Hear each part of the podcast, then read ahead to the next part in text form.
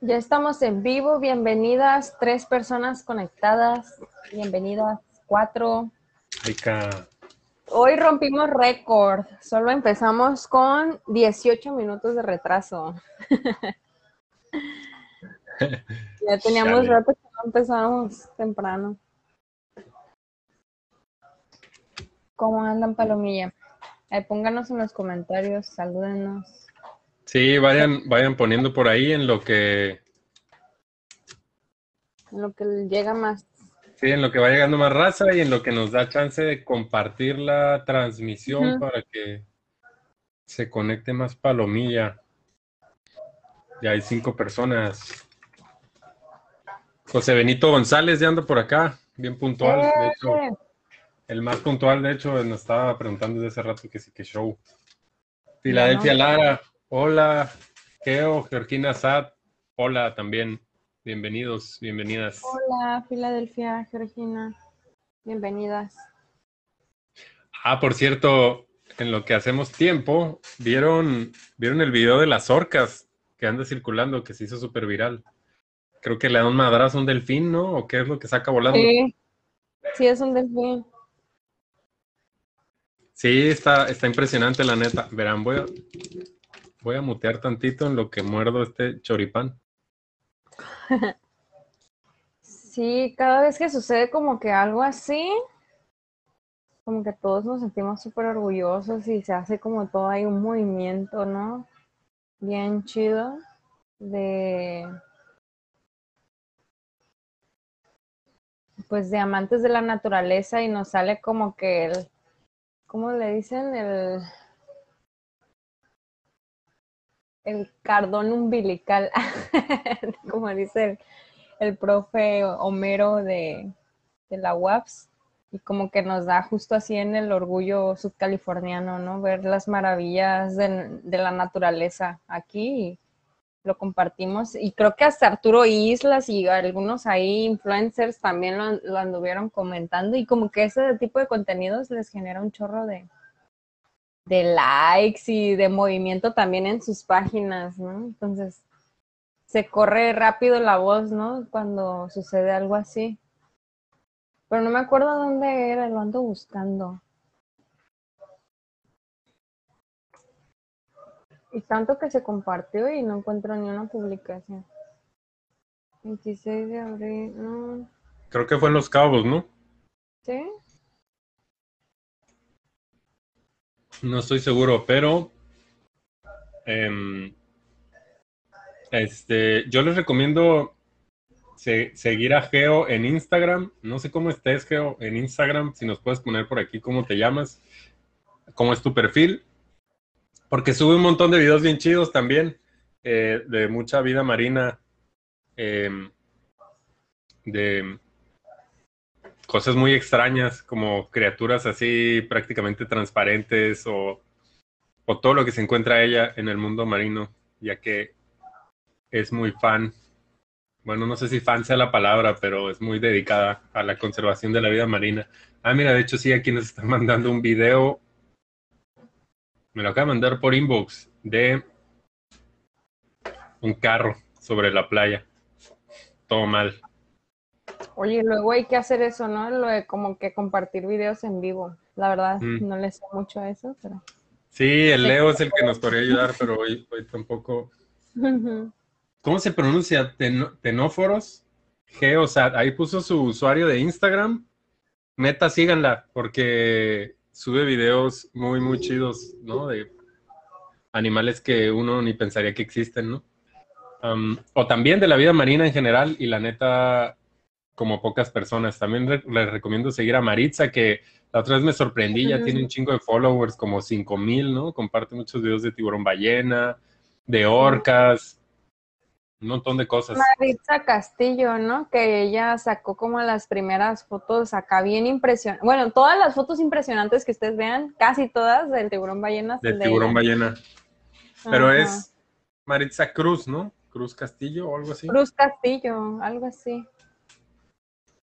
Este, perdí la ventana, aquí está.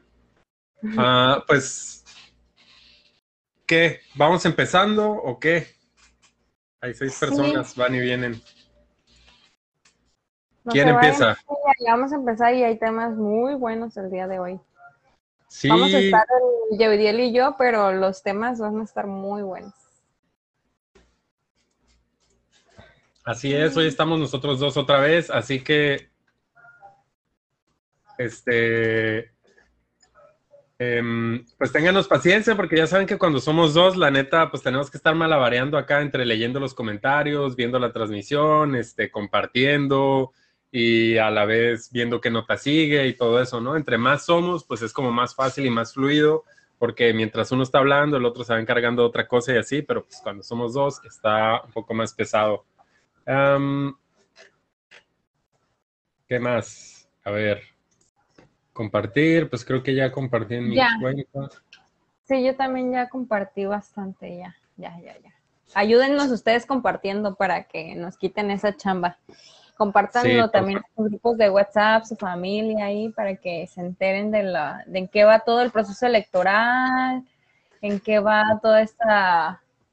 Bueno, alguno de los temas que tenemos para hoy es la situación de los apagones, eh, la agenda de la comunidad LGBT ante las elecciones, el debate de los candidatos a la presidencia municipal de La Paz, que fue la semana pasada, y también eh, tenemos pues algunas situaciones electorales, ¿no? Entre ataques, memes y mucho material que surge y pues que cada vez se incrementa, ¿no?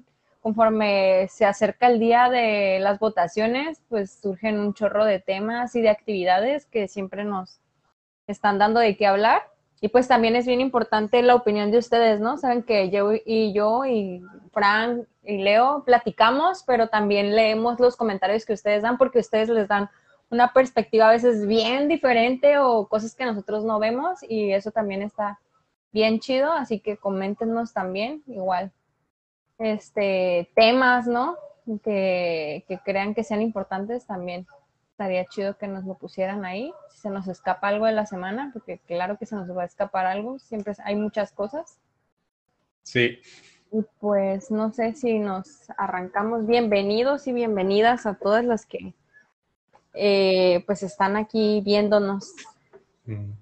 Sí, yo, yo solo, sí, bienvenidas, bienvenidos todos. Eh, yo solo quisiera agregar que pues ya lo, ya lo comentó un poco Dani, pero pues ya saben, ¿no? Este es un espacio de análisis local y eh, eh, lo hemos estado platicando y hemos eh, pensado que igual es lo mejor enfocarnos todavía más en temas locales em, que en lo nacional o a veces internacional, pues, ¿no? Como para que la discusión sea de temas de interés de acá. Hemos visto que luego la palomilla que está conectada se involucra más, participa más cuando son temas locales precisamente. Entonces, pues en ese ánimo de que sea participativo el programa, pues por eso, ¿no? Vamos a priorizar. Y, este, y pues ya lo, comentaba Dani, pero, pero eso, ¿no? La neta, entre más participen, más bueno se pone el programa. Eh, eso siempre nos ha quedado claro y pues sobre su opinión es súper importante, Palomilla. hoy es lunes 17 de mayo del 2021 y este es el Catalejo el espacio de análisis que tenemos desde la fragata, eh, de análisis semanal. Eh, según nosotros, desde que concebimos este espacio, era un espacio pensado para que durara media hora, ¿no? Pero si ustedes nos han estado viendo últimamente, habrán notado que nos hemos extendido un poquito hasta dos horas, básicamente, ¿no? Porque pues cuando no está Leo, nadie nos marca los tiempos ni nadie nos dice cuándo parar, ¿no? Y nosotros no tenemos autocontrol, eso parece. Entonces, Vamos a intentar de que dure mucho menos, enfocados en lo local, como les comentaba. Y hablando de lo local, eh, porque ya vi que Jorge Armenta, amo y señor de Mr. Foodie, nos pregunta aquí, ¿dónde está el logo de Mr. Foodie? Eh, aún no tenemos, estás viendo que están bien rústicas, artesanales en nuestras transmisiones cuando solo estamos Dani y yo, pero sí, como muchas, eh, muchos de ustedes habrán visto en los programas pasados, ya tenemos una colaboración con Mr. Foodie, que es esta aplicación local de, de delivery, de comida, ¿no? Eh, donde pues se benefician los restaurantes locales y el consumo local. Entonces, búsquenla, busquen la aplicación. La neta tiene precios más competitivos que sus, su competencia internacional, que es Uber Eats y Didi Food. Didi Food se llama, ¿no? Entonces, eh, búsquenla, echen un ojo, descárguenla. Creo que más adelante ya van a agregar acá como el apartado de promociones y así. y pues yo el día de hoy, de hecho, pedí unos choripanes eh, de ahí del centro. La neta, nunca los había probado y están súper buenos. Aquí queda como un tercio de uno. Em, pedí uno de arrachera y uno tradicional y la neta, están bien chidos. Ah, ¿Tú qué pediste, Dani? Así, flash. Yo pedí unas salitas de, de House Wings and Burger. Están súper ricas de búfalo porque es básica. Y unas papas eh, y están bien, bien buenas. Eh, ya casi me las voy a... Bueno, no, que sí, las estaba guardando un poquito. Pero este, están muy ricas y eh, pues muchas gracias a Mr. Foodie, emprendedores subcalifornianos egresados del tecnológico de aquí de La Paz y que ya han desarrollado varias aplicaciones eh, anteriormente, el videojuego de la vaquita, monitoreo del transporte público, entre otras cosas. Entonces, pues son jóvenes emprendedores y muy fructíferos en lo que hacen. Provechito, te ponen por ahí. Muchas gracias. Gracias, em, Bueno, entonces, hoy solo vamos a tratar temas locales, como ya les comentábamos. Entonces, pues nos vamos de lleno. Lo primero es, Dani, regresan los apagones masivos a Baja California Sur. Si no se dieron cuenta, pues son afortunados, afortunadas. Eh, ¿Qué show? Ya llegó la época del calor y llegaron los apagones que se supone que ya no iban a existir. ¿O qué está pasando, Dani? Pues sí, ¿no? O sea, apenas si se dejó sentir un poquito más fuertecillo el calor y luego, luego empezaron a presentarse apagones y pues no fue un apagón leve, fue un uh, súper apagón que abarcó no solamente colonias de La Paz, sino que fue un señorón apagón que también abarcó Los Cabos, abarcó Comondú y abarcó a Loreto. O sea, casi los cinco municipios, ¿no? Fueron cuatro municipios. Y pues esto supuestamente, de acuerdo a eh, pues información de protección civil, BCS, pues fue por falta de generación por falla técnica, ¿no? Y este, Vi por ahí entrevistas a los empresarios, ¿no? A estos gremios empresariales que pues se quejaban, ¿no? De que estas fallas en la electricidad los afectaban a ellos porque pues dejaban a los hoteles prácticamente sin luz, ¿no? Sin los servicios básicos y pues eh, no hay que dejar de lado, porque ellos lo ponían como al final, ¿no? Y también afecta a las colonias de la ciudad, ¿no? Es como que no, o sea, la gente que está aquí en las colonias que se quedan con esa, con, con padeciendo toda esa deficiencia, ¿no? Y este, y pues la verdad hemos tenido días de 30 grados, ¿no? Para arriba. 30 y algo, ¿no? Llegamos otra vez y superamos. Y entonces, pues sí es inconcebible, la verdad, eh, tener que lidiar con eh, estas fallas eléctricas y pues pensar que apenas, apenas, apenas es el inicio, ¿no? Y ya tuvimos un mega apagón y pues qué nos espera para junio, julio, agosto, septiembre, ¿no? Que son los meses más duros aquí en Baja California Sur. Y pues no sé, a mí no me tocó, pero no sé si a ti, Jeu pero afortunadamente a mí no, no me tocó ese apagón, pero sí vi a mucha gente padeciéndolo, ¿no? Padeciéndolo horrible. Sí, no, no me tocó el apagón. Eh, ¿Dónde te agarró el este, apagón? No, de hecho, no me, no me, ahora sí que es la neta mera suerte porque vivo a un ladito de un hospital. Yo creo que es básicamente eso, pues, ¿no? Entonces no me tocó, eh, no sé si eso influya, pues, pero luego tenía entendido que cortaban de manera ordenada, ¿no? y sí, pues la neta, como dices, ¿no? O sea, el negro panorama, si ni siquiera ha llegado el calor, imagínense cómo están los meses acá buenos, ¿no? Como agosto y septiembre. Y pues lo mismo, ¿no? Ya habíamos, ya nos había dicho la autoridad que ya no iba a pasar, que habían invertido en esto, que iban a traer lo otro y así. Em, y pues chale, ¿no? Y, y a veces nosotros nos quejamos como de, ay, sí, está cabrón el apagón porque pues se me apagó el aire, no tengo internet, no tengo luz, ¿no? Y, y como que lo vemos, eh, pues tenemos derecho a quejarnos, claro, ¿no? Porque eh, debiéramos tener el servicio, ¿no? Funcional.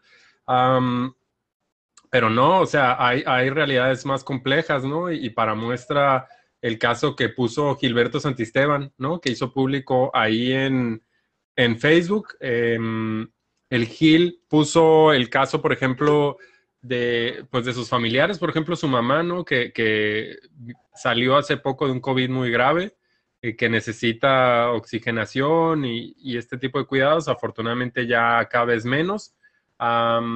pero sí, ¿no? Te pone a pensar en todas las, todas las personas que tienen necesidades médicas, ¿no? Y que necesitan forzosamente electricidad para, para el bienestar de sus familiares y si no, se les complica bastante, ¿no?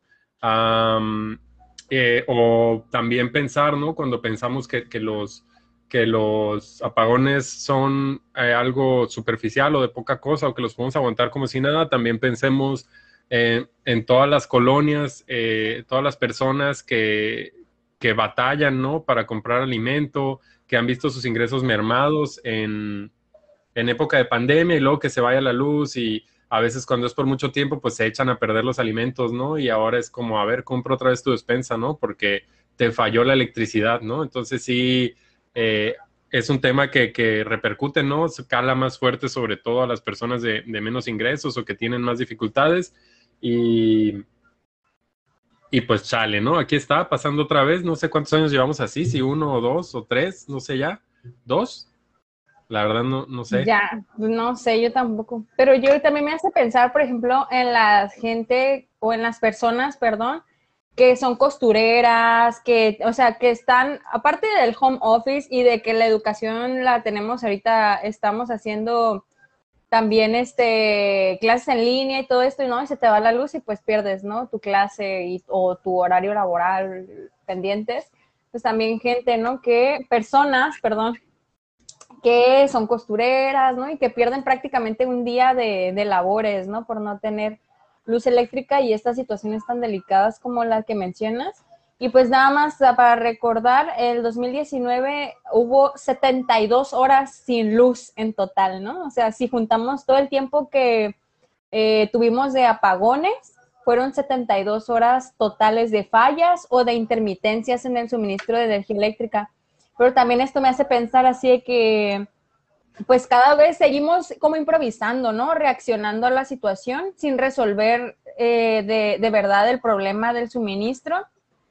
Y a pesar de que se han dado ya un chorro de inversiones eh, muy grandes a este sector, pues no logran solucionar el problema, ¿no? Y seguimos creciendo y creciendo y creciendo sin siquiera resolver el problema que ya tenemos encima, como mencionas, desde hace ya varios años, ¿no? Entonces, pues eh, yo creo que le apuestan a que ellos ya se van, ¿no? Y, dejan el problema a la siguiente administración y así se han estado pasando durante años el problema del suministro de energía eléctrica.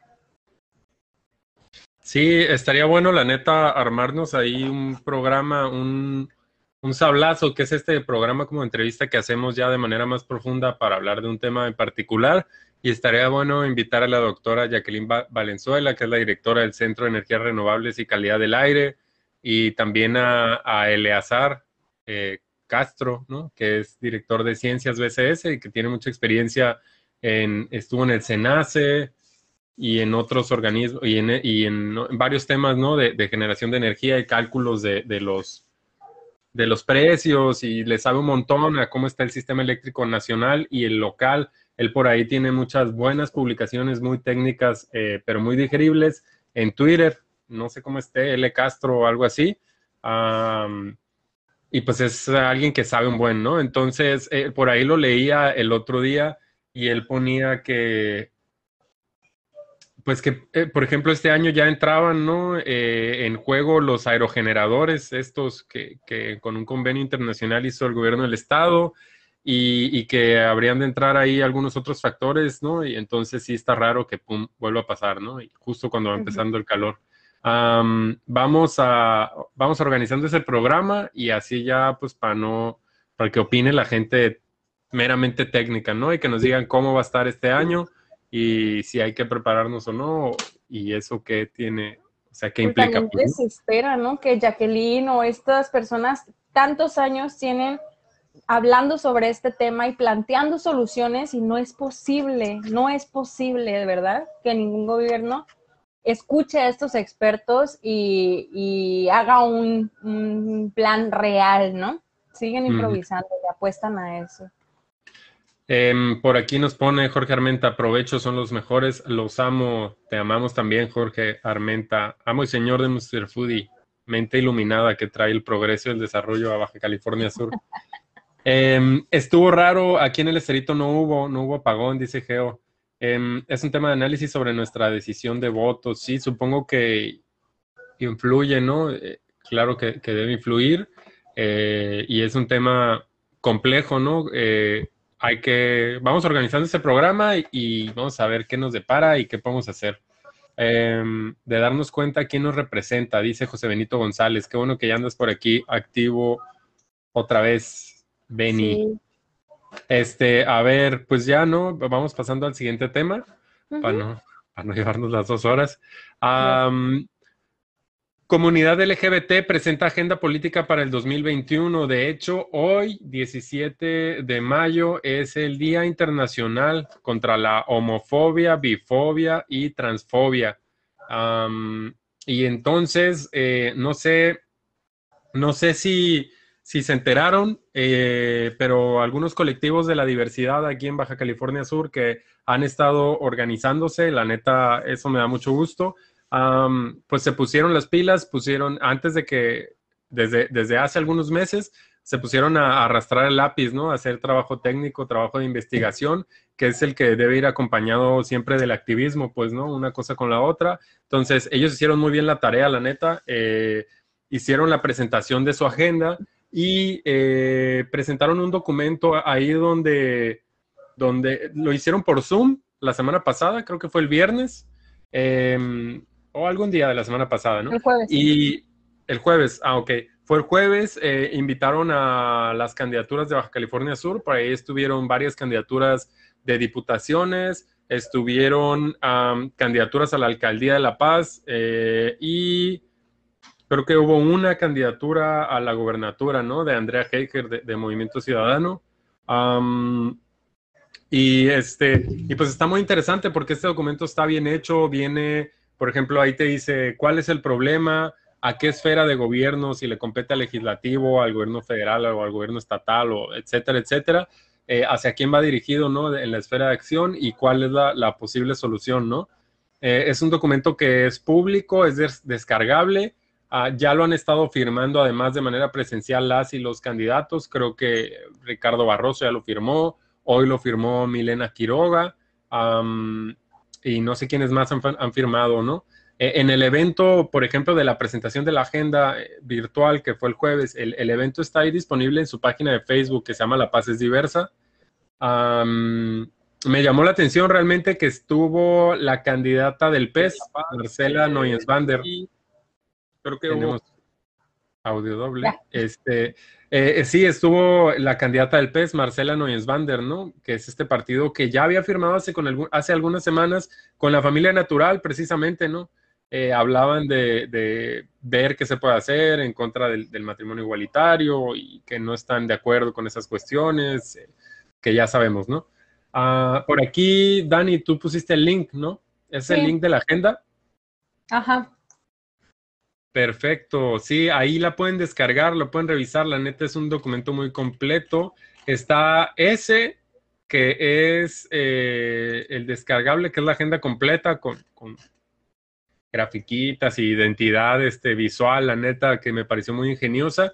Y también existe otro documento, ¿no? Que es como más, más corto, más sintético, son tres páginas que es el que firman ya de manera presencial las y los candidatos. Por aquí lo tengo. No sé si me tome mucho tiempo leer las propuestas, pero las traen como en, las traen en ejes y vienen las propuestas puntuales, ¿no? Entonces, les digo, em, me sorprendieron porque de, los sectores que he visto en este proceso electoral, creo que son los que mejor lo han presentado de manera más organizada, ¿no? De manera más estructurada, eh, la aplicabilidad y todo este rollo. Entonces, Ah, ya se me perdió por aquí la pestaña. A ver, les leo algunas cosas rápido. Dice, colaboración y apertura, realizar acercamiento entre las candidatas a gobernación, presidencia municipal y legislativo con activistas y organizaciones. Mantener política de puertas abiertas, inclusión y colaboración activa, proactiva con las organizaciones LGBT del Estado. Capacitación y sensibilización Sensibilización. Este, este es muy importante, ¿no? Capacitar a servidores públicos estatales y municipales bajo la norma mexicana de igualdad laboral y no discriminación. Em, aquí viene la versión breve, pero en, el, en, la, en la agenda que ustedes pueden descargar viene el por qué, ¿no? Y vienen con cifras y todo, ¿no? De, de, por ejemplo, algo que lamentablemente es muy común, ¿no? La violencia policial, por ejemplo, ¿no? Por la falta de capacitación en derechos humanos eh, de, las, de, las, de los cuerpos policíacos, pues sufren mucha violencia, ¿no? Mucha discriminación. Planteaban en la presentación de su agenda incluso planteaban algunos ejemplos concretos, ¿no? Como el hecho de que existe, y que ya muchos conocemos, existe un artículo ahí en el, en el bando de policía, ¿no? Que es este, eh, atentar contra la moral pública, ¿no? Lo que sea que eso implique, ¿no? Entonces, ¿cuántas veces no hemos sabido de casos eh, de parejas eh, de la diversidad, parejas eh, gays que se han besado o se han tomado de la mano en público, en el malecón o en otros lados, y la policía los detiene, ¿no? Los sube, los amedrenta, los insulta, ¿no? La misma policía que se supone que es la que tiene que protegernos, ¿no? Entonces, la agenda incluye todo este tipo de estadísticas y de posibles soluciones Ah, y más que el reclamo y lo punitivo, va encaminado a la capacitación, ¿no? Eh, y al trabajo de la mano, trabajo en conjunto de, entre organizaciones y gobierno. Viene aquí formalizar el reconocimiento y compromiso hacia los derechos humanos de las personas LGBT más. este, elaborar un programa estatal y municipal para prevenir y eliminar la discriminación, eh, fortalecer el programa de VIH-Sida y otras infecciones de transmisión sexual. Ahí mismo en la agenda, por ejemplo, ponen que muchas personas de la diversidad viven discriminación constante, eh, inclusive cuando tienen consultas médicas, ¿no? Y muchos tienen que esconder eh, su orientación sexual por la discriminación que viven tanto en el trabajo o en el mismo gobierno, ¿no? Que, te, coacciona, tus, te, te, corta tus propios derechos, ¿no? Y además te, te violenta y así, ¿no? Entonces, la neta, em, es un ejercicio que no me había tocado ver de esta forma tan organizada, muy concreto, muy bien hecho. Ah, y, yo, la neta, felicito a la Palomilla de la comunidad, a las organizaciones California Diversa, La Paz es Diversa, Aliados de los Cabos, y creo que hay otras organizaciones, House of Science y otras, ah, eh, por, por este trabajo profesional, ¿no? Que han hecho. Yo creo que Ah, pues esto es a lo que deberían aspirar otros sectores de la sociedad, ¿no? Eh, o gremios eh, o, distintas eh, agrupaciones que conforman a la sociedad, ¿no? Como de organizarse, esa, organizarse de esta forma y tomar un papel más activo, ¿no? políticamente hablando. bueno, son un montón de cosas las que vienen aquí en la agenda legislar para la protección de todos los derechos humanos y sin discriminación. Proponen, por ejemplo, la crear la Comisión para Asuntos de la Diversidad Sexual, ¿no? Eh, porque se legisla sin perspectiva de diversidad, un montón de cosas. Descárguenla, por ella se las puso Dani. Ah, está muy interesante, vale la pena. Y bueno, ya me extendí mucho, Dani. ¿Tú, tú qué, qué nos puedes decir al respecto?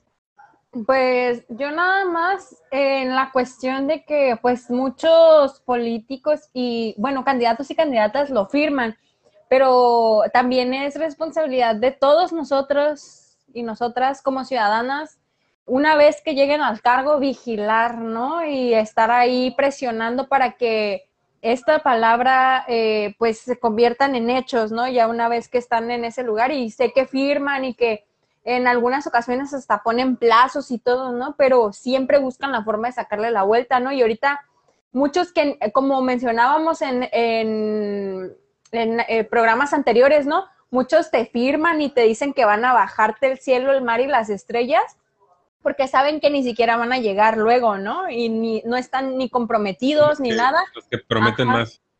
Y, y, muchas veces se cuelgan hasta de estos, del trabajo de, de, este movimiento, ¿no? Que prácticamente les están haciendo la chamba a ellos, ¿no? Que ellos deberían de buscar entablar diálogo con estos grupos, de eh, construir una agenda conjunta y todo esto, pero como no lo hacen, las asociaciones o grupos se tienen que organizar, trabajar por su cuenta y llevárselos ya casi listos, ¿no? Y nada más para que lo firmen, ¿no?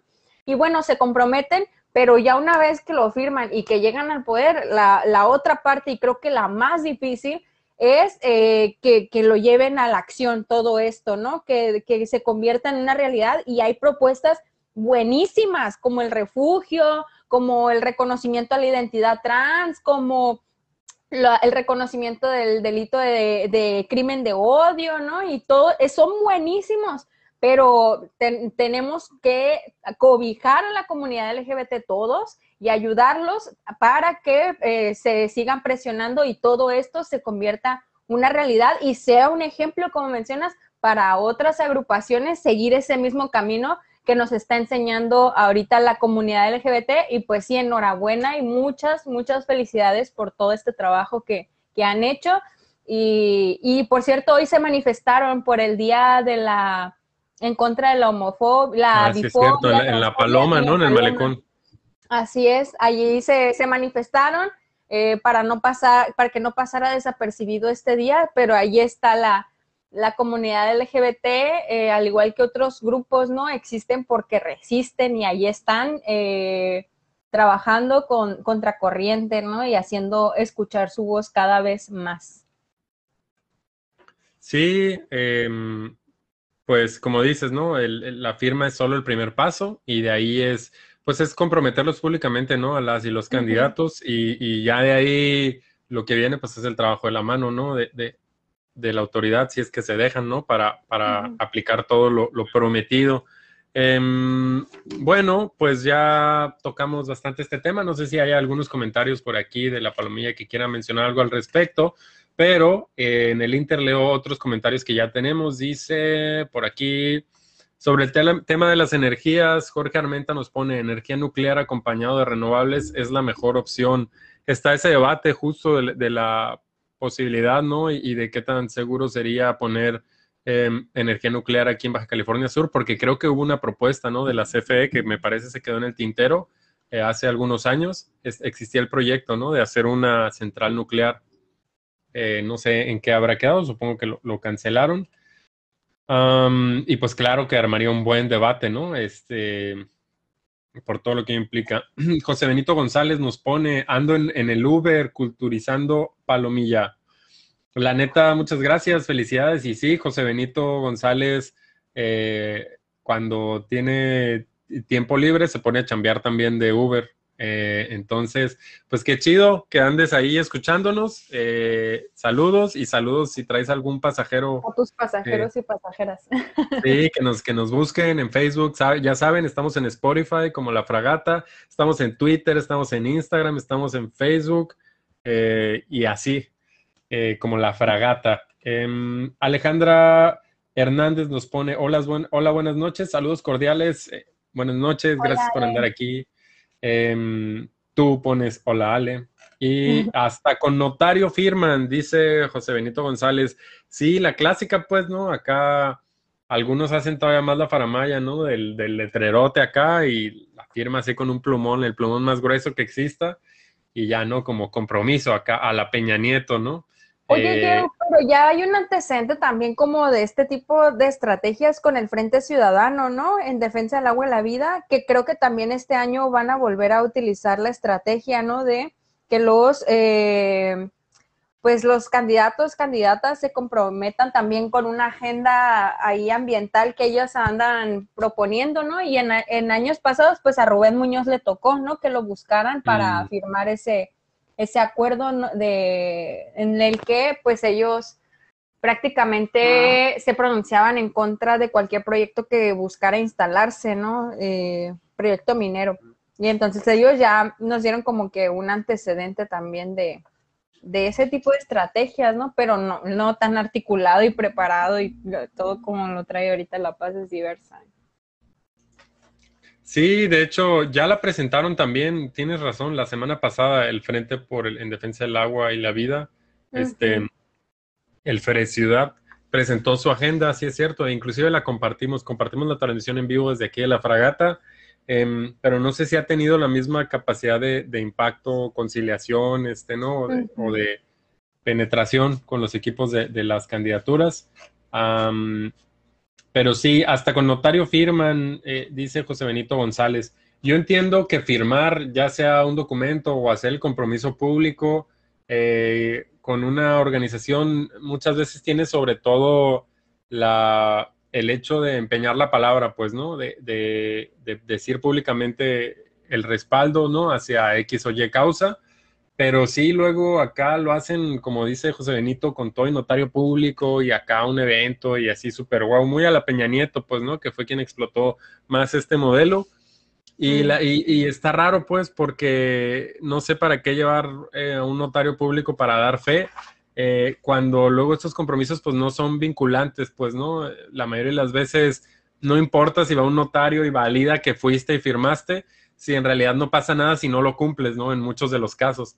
Entonces, eh, pues sigue llamando, llamando la atención, ¿no? Acá el estilo Peña Nieto, ¿no? Que a pantalla muchas veces. Eh, pero lo importante sí, me parece el respaldo público, ¿no? Abierto de, las y los candidatos.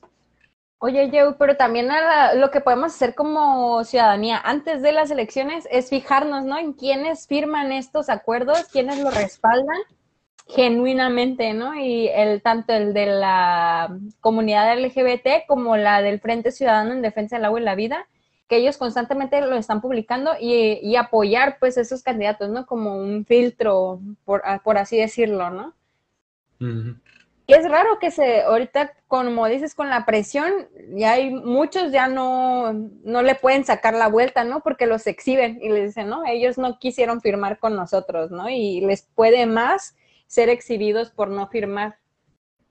Sí, de hecho, ahora que lo mencionas, eh, hubo un detalle también que me llamó mucho la atención, que bueno, en la participación, este, cuando fue la presentación oficial de manera virtual de la agenda, ¿no? Donde estuvieron todas estas candidaturas a la alcaldía y a diputaciones y a la gubernatura, que, fue Andrea Heiger, me llamó la atención que no estuvo la candidatura de Barroso ni su planilla, pues, ¿no?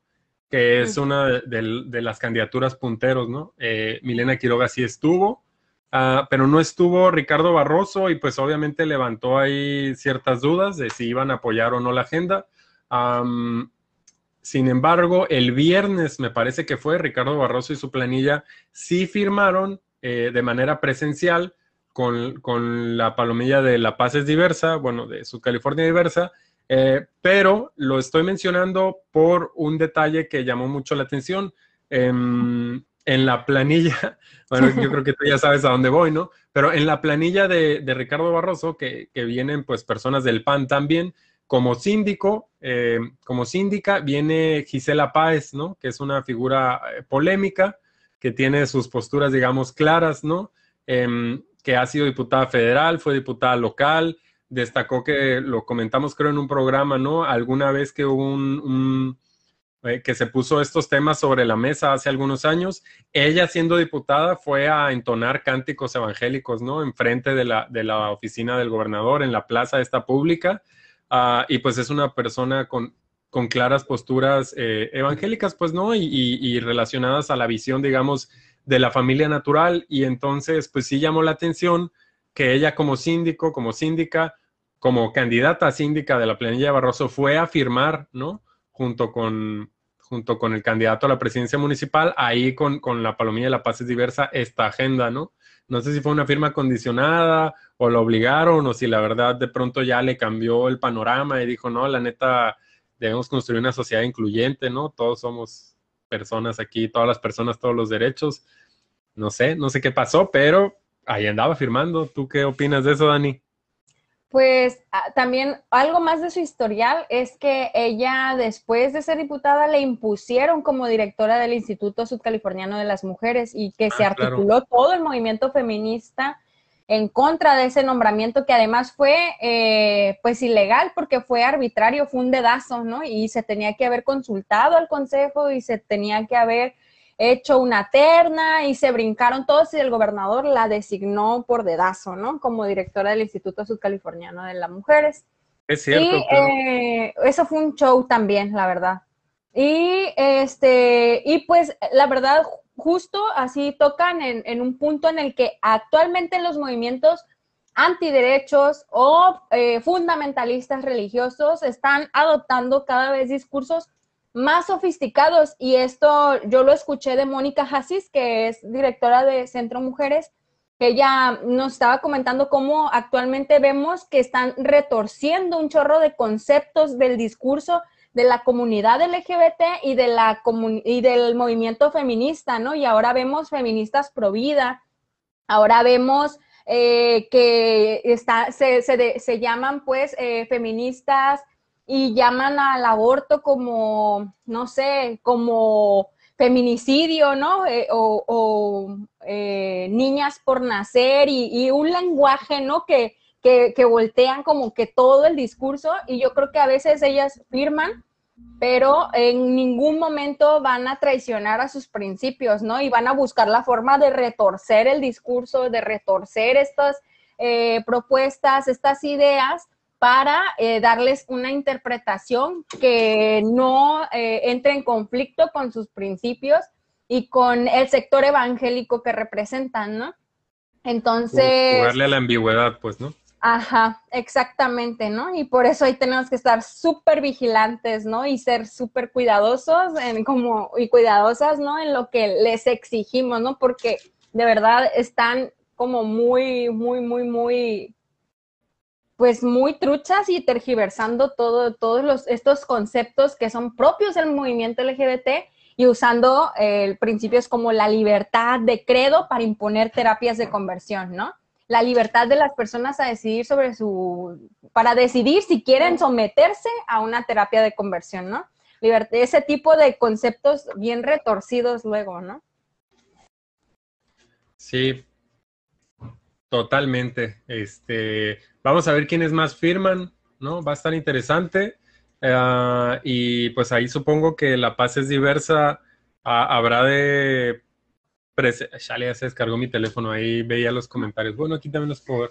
Este, supongo que la paz es diversa, también habrá de, presentar una lista de quiénes sí, no, y quiénes firmaron y quiénes no, ¿no? Para saber este, qué esperar, supongo yo. Em, aquí tenemos más comentarios. Dice Jorge Armenta, no hablarán del contrato que se canceló el PREP, hablen de eso. Oye, sí es cierto, buen tema, ya se nos andaba pasando, lo podemos poner ahorita al final. Este, Ixchel López, Ixchel, qué bueno que andas por acá, saludos. Eh, dice, dudo mucho que le haya cambiado el panorama Gisela, sí, yo también, la neta. Este, dice José Benito González, ese es el problema de los políticos, que no saben cómo se desarrollan las necesidades de las personas y solo ven por sus intereses. Daniela dice, Daniela dice, mis pasajeros que hablas con una pasión y seguridad, que se nota que estos temas son de tu interés y dominio. Pues es cierto, la neta, son sus temas meramente y, soy muy apasionada con, esos temas, son muy, muy, pero gracias, gracias, qué, qué chidos. Oye, este es como un puenteo, la neta, que no habíamos experimentado, ¿no? Que estemos, estemos nosotros desde casa, luego nos esté escuchando José Benito en su Uber y él esté participando aquí, dándole voz a sus pasajeros, ¿no? En tiempo real. Este, está chido. Eh, oigan, aprovechando pasajeros que van en el Uber de José Benito Gerardo González. Busquen Mr. Foodie, es una aplicación local de, repartidores de comida, mucho eh, negocio local anda por ahí y son precios más accesibles, ah, ah, aprovechando el comercial, ¿no? Em, puro yeudielismo, nos dice el Toño Martínez. Toño, qué bueno que andas por acá, hace mucho que no te veíamos por estos lados, creí que ya nos habías vetado de tu, de tu preferencia, pero gracias por conectarte. Este, mm, bueno, pues vamos al siguiente tema que ya llevamos un ratillo, como 40 minutos de este programa de media hora y aún nos quedan, aún no entramos ni siquiera a lo electoral, ¿no? Me parece que creo que es lo que, lo que sigue. bueno, antes de entrar a lo del debate, que fue lo, más cabrón em, de la semana pasada, me parece, eh, voy a mencionar lo que nos pedía Jorge Armenta, ¿no? Este, que es lo del tema del PREP. Sí, este, ah, hubo una polémica por ahí. Eh, no preparamos las notas, eh, entonces lo vamos a hablar de, memoria, ¿no? Eh, pero pues hubo un empresario que él había ganado la licitación, ¿no? Con el Instituto Estatal Electoral para temas del PREP, ¿no? Para las elecciones. El PREP es este conteo rápido, recuerden, ¿no? Que que se lleva en tiempo real, ¿no? Eh, y se va anunciando durante la, cuando se cuentan los resultados, pues, ¿no? Eh, y lo que pasó ahí fue que este empresario eh, que había ganado la licitación también le levantó la mano a Víctor Castro, hizo una suma pública, ¿no? En un evento. Ah, y eso, pues obviamente no le gustó a la palomilla del Megazord ideológico, ¿no? Que es la, coalición eh, Unidos Contigo, ¿no? Donde van PRI, PAN, PRS, PRD y, el Partido Humanista. Y eh, pues creo que con justa razón se inconformaron, se quejaron, metieron ahí un recurso y se anunció que el eh, Instituto Estatal Electoral, em, en acuerdo con el empresario, iban a, bueno, revisaron e iban a deshacer, ¿no? Esa licitación, ese contrato, eh, lo iban a rescindir, creo que es la palabra, em, ¿no? Para no levantar sospechas y no poner en riesgo la credibilidad del proceso electoral.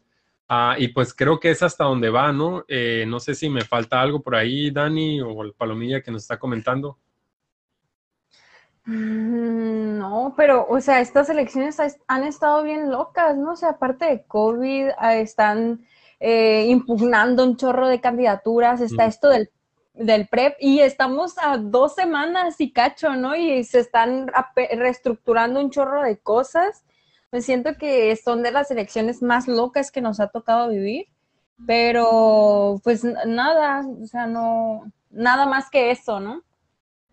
Sí, pues creo que es una tendencia que, va creciendo, que hemos ido viendo cómo cada proceso electoral esto se incrementa, pues, ¿no? Ya es normal como la judicialización de los procesos electorales, ¿no? Y, y, es normal también, eh, muchas personas saben que los mismos partidos ya cuentan, ¿no? Con equipos de, abogados especializados en lo electoral. Ah, es parte ya, inclusive, yo diría, de las estrategias políticas de, cada partido y de, y de, muchas candidaturas, ¿no? Tener, ahora sí que en, su búnker, como se les conoce, a, donde se reúnen y trabajan los equipos de campaña, a gente especializada en derecho electoral, que están, uno, para defender ¿no? los posibles recursos que le puedan meter, trabas legales que les puedan meter a sus candidaturas, y dos, también de manera ofensiva, pues, ¿no? Estar cazando qué hacen las otras candidaturas para meter el recurso, pues, ¿no? Eh, aquí esto no me pareció justo, esto es compra del voto, esto es dádiva, eh, impugno la candidatura del otro partido, a ver si le puedo meter el pie, a ver si hago que mientras revisan el recurso se retrase dos semanas la candidatura. Eh, impugno la designación de esto o de lo otro para que quiten al más competitivo y pongan otra persona. Eh, esto es cada vez más común y no es algo que se vaya a desaparecer, ¿no? De un día para otro, ya es parte, digamos, del, proceso electoral. Ah, y ahora sí que depende de qué tan buenos, qué tan preparados sean los, los abogados en derecho en materia electoral de los propios partidos, es si salen, si salen avantes, ¿no? De esos ataques uh, eh, de forma legal y eh, pues también, ¿no? Siendo sinceros, eh, hagamos, inclusive hagamos recuento, ¿no? De, otros procesos y muchas veces estas supuestas denuncias y así son, son puro show, pues, ¿no? Es puro show electoral muchas de las veces para desprestigiar al otro, ¿no?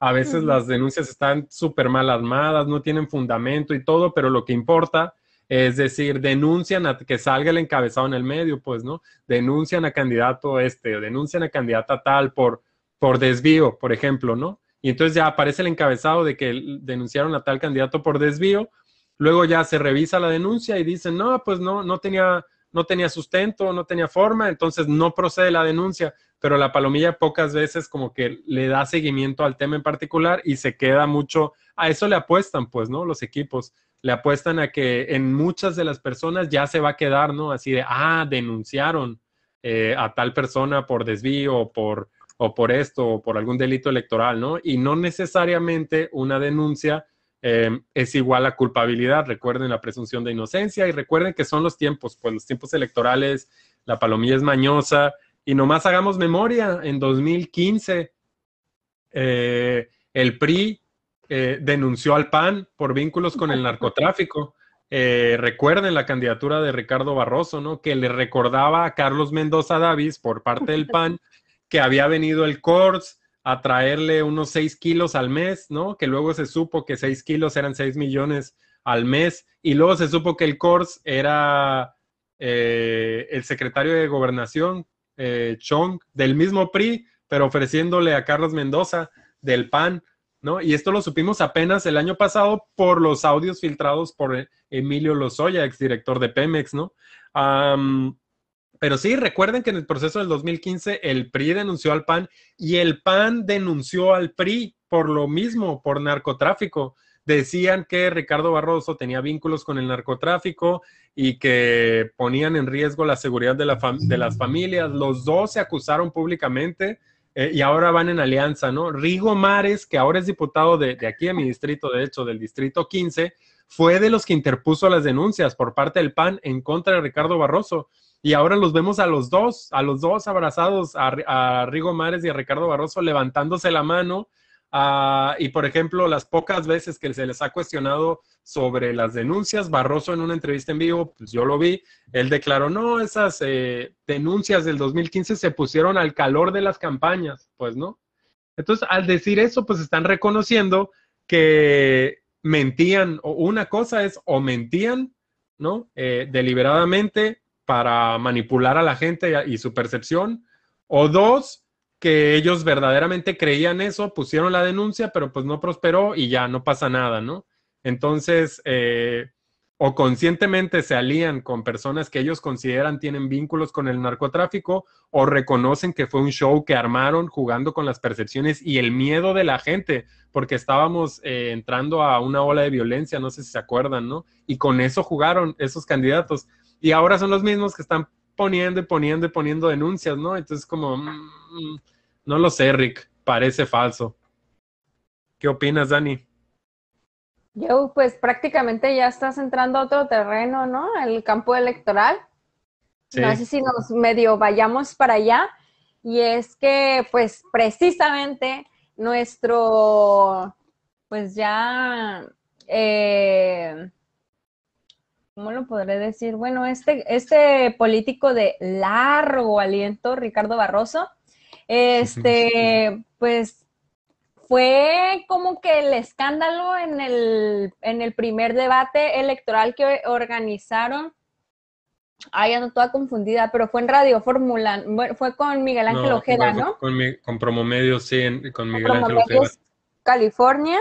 El pasado martes fue, que este, pues se organizó ahí un debate en el que estuvieron, me parece que estuvieron todos los candidatos, ¿no? Todos los candidatos eh, a la presidencia municipal de La Paz.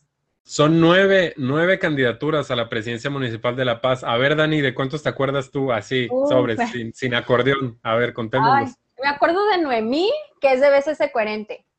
Me acuerdo de Movimiento Ciudadano Lavinia, que estaba... Ah, claro. La torre, ¿cómo, cómo no olvidarla? ¿Cómo olvidarla? Que se puso, que se puso bien intensa, ¿no? En el, en el debate subía el tono y gritaba y luego declamaba acá como al viejo estilo, pero como con una intensidad acá fuera del tono del, del canal, ¿no? Y, y, como que la, yo vi mucha palomilla poniendo en chats y en, y en Facebook así como, oye, ¿por qué nos está regañando esta señora, no? Yo odio eso, pero así de que la señora loca, ¿no? Es que está loca y así todo el tiempo nos tratan de encasillar allá, pero es que, oh, ¿cómo ayudarle, no? Estaba gritando y así histérica y no, nadie, nadie, se nadie estaba como ella, pues con eso no estaba en sintonía en lo absoluto, ¿no? Sí. a ver, llevas dos, ¿no? Llevas dos de nueve obviamente Milena de Morena y Barroso del PRI. Eh, PRI PAN. Falta del partido Nueva Alianza, no sé quién sea. Se llama Yunuen Cuevas. Yunuen Cuevas.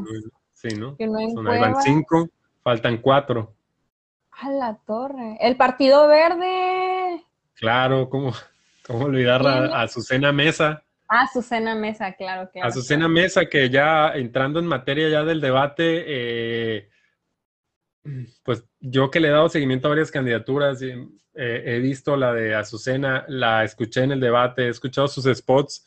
Eh, la verdad, a mí me queda claro, para mí es más que obvio, no sé qué piensen ustedes, Palomilla, que nos está escuchando, pero yo siento que la candidatura de Azucena Mesa tiene el fin específico de restarle votos a la candidatura de Morena, ¿no? Específicamente a Milena Quiroga. Ah, siento que ese es el espíritu de su candidatura. No sé si eventualmente la vamos a ver levantándole la mano a Barroso o con el simple hecho de haberle restado votos. Eh, yo siento que hay por ahí un juego, pues, ¿no? Em, que lo hemos visto en otras elecciones y yo siento que eso es a lo que le está tirando, ¿no? Sus publicaciones pagadas las dedica a criticar a Milena, sus spots se los dedica a Milena y a Morena, eh, sus participaciones en el debate, ¿no? Yo las iba contando ahí en Facebook, eh, se las dedicaba a Milena todas, ¿no? Eh, o buena parte, creo que las últimas ya no se las dedicó. Entonces, no hay entrevista donde no hable de Milena, ¿no? donde no hable de Morena y a veces dice, y Barroso no subió el IVA, y ya, ¿no? Y se tumba el rollo, ¿no? Entonces, eh, para mí, yo, la, sí, para despistarla, ¿no? Acá. Pero no, para mí esa es una candidatura, eh, digamos, en comparsa, ¿no? El bisagra que, que, va pues simplemente haciéndole el juego. Es una estrategia que, que es muy usada, ¿no? En, en, el, en materia electoral. Se manda un candidato con pocas posibilidades con el hecho, en, con el objetivo en específico de restarle a uno de los punteros, ¿no? Y para que el otro puntero pueda ganar, pues pueda separarse. Entonces, para mí eso es lo que está pasando, o eso es lo que me deja ver esa candidatura, ¿no? Por lo que veo yo. Eh, y, perdón, ¿y cuántos llevamos? Ya perdí la cuenta, pero faltaban otras candidaturas. Faltaba Marcela, ¿cómo? Noyens Vander. Noyens Vander. Y también faltaba José Jesús Taylor García de redes sociales progresistas. Redes sociales progresistas. Y, falta la candidata, creo que es Lupita Taylor de Fuerza mm. por México. Ah, ok. Em, y creo que ya son todas las candidaturas. Yo escuché una entrevista de, la candidata Lupita Taylor, eh, estas entrevistas que está haciendo Cómo Vamos la Paz, eh, que no, de hecho Barroso no aceptó participar en esa, todas las demás candidaturas sí han aceptado. Y es, es yo, hay muchas personas que critican a cómo vamos la paz, pero la verdad, en este proceso electoral, eh, eh, las entrevistas que ellas están haciendo en cómo vamos la paz son las entrevistas más técnicas, o sea, que les preguntan cosas más concretas y puntuales a las candidaturas. Ah, y no son entrevistas sencillas, pues, para todo, para, para nada. Eh, yo les recomiendo que las vean ahí en su página de Cómo Vamos La Paz. Eh, ya me parece que ya fueron todas o casi todas las candidaturas a la alcaldía de La Paz. Y wow, o sea, hay muchas candidaturas que han quedado exhibidas en esas mismas entrevistas, ¿no? De desconocimiento total de la administración pública municipal, de que no traen propuestas, de que no saben cómo funciona el gobierno, de que no saben a qué van. Ah, hemos visto candidaturas muy nerviosas, ¿no? Eh, en esas, en esas entrevistas no solo va el, que va a la candidatura a la presidencia municipal, sino que invitan al síndico o síndica y al primer regidor. Entonces es muy interesante porque recuerden que cuando tú votas por una candidatura, no votas solo por el presidente municipal, votas por una planilla de ocho personas eh, que van a las regidurías y a un síndico, ¿no? Entonces estas entrevistas las invitan a esas personas, muchas veces invisibles, ¿no? el caso es que de estas entrevistas, perdón, vi la de Lupita Taylor de, Fuerza por México y se veía también em, con falta de conocimiento o organización en sus propuestas y ella misma lo declaró en la entrevista. No ustedes me ven muy desorganizada o como que no traigo propuestas, pero es porque empezamos tarde en la contienda y porque apenas nos estamos preparando o algo así, ¿no? Parafraseándola. Entonces fue como, híjole, entiendo que hayas empezado tarde, pero pues también no es cualquier cosa, ¿no? Dirigir el destino del municipio que es la capital de Baja California Sur, casi 300 mil habitantes, como 3.500 empleados en el ayuntamiento, con recursos de 1.500 millones al año. Entonces, pues no es como para que digas, mm, estoy aprendiendo, luego veo, pero pues vota por mí, ¿no? Está cabrón. Y Ricardo Barroso, les comentaba, no asistió a estas entrevistas. Ah, pues para no sudar frío, yo creo, ¿no? Porque ahí sí están buenas las preguntas. Eh, pero perdón, sigamos con el debate, ya me fui un poco por, la tangente. No, los comentarios, dice José Benito, lo importante no es tener razón, sino sembrar la duda. Claro. y me encanta, me encanta, porque es justo sí, es, lo que, le tiran, tiene, razón, a eso le tiran. Pues. Las demandas y todo eso, ¿no? Y pues Ricardo Pérez. Hay un, dicho por ahí, ¿no? Que dice de la calumnia algo queda, pues, ¿no? O sea, mínimo, mínimo te manchan, ¿no? Con algo. A eso le tiran, pues. Y Ricardo Pérez dice, dice que si gana Azucena, va a auditar a Rubén Muñoz, pero ella fue contralora. No solo fue contralora, No solo, fue, no solo fue Contralora de la administración de Rubén Muñoz, también fue secretaria particular de Rubén Muñoz.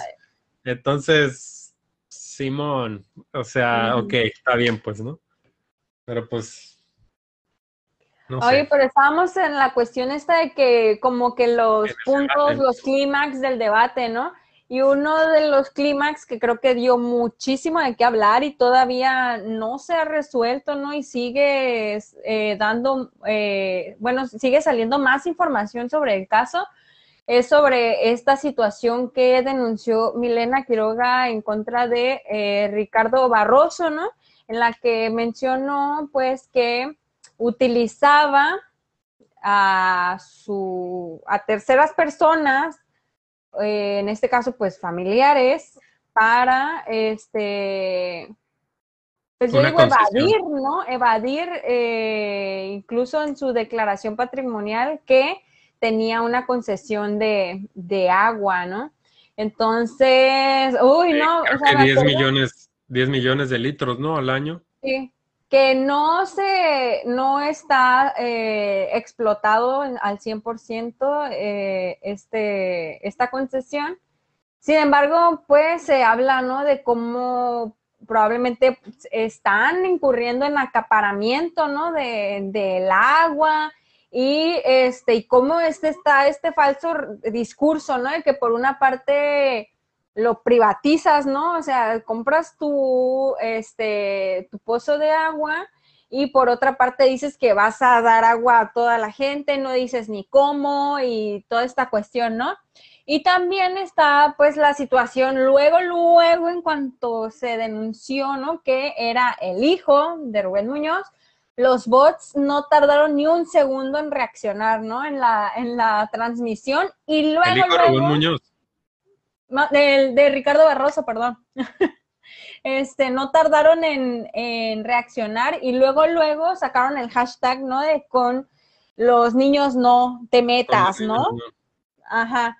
Que es este eslogan que es muy utilizado por la familia natural, porque pues no lo pueden negar, son conservadores, no tienen otra referencia. Es el eslogan que utilizan desde hace mucho, tiene razón. parental y todo esto lo impulsaron con ese, con ese hashtag. Entonces se subieron, digamos, como al empuje que ya tenía ese hashtag y eh, centraron todo en que se estaba vulnerando la intimidad de este menor de edad, ¿no? Desviando brutalmente, magistralmente, como solo el PAN y el PRI, viejos lobos de mar, podrían hacerlo eh, desviando toda la atención hacia una supuesta vulneración, ¿no? A los, a los, al derecho a la intimidad del menor, cuando de por medio pues estaba una situación en la que Ricardo Barroso estaba evadiendo la ley para que, para que no aparecieran en ningún registro de, él como funcionario que era propietario, ¿no? De, de, este,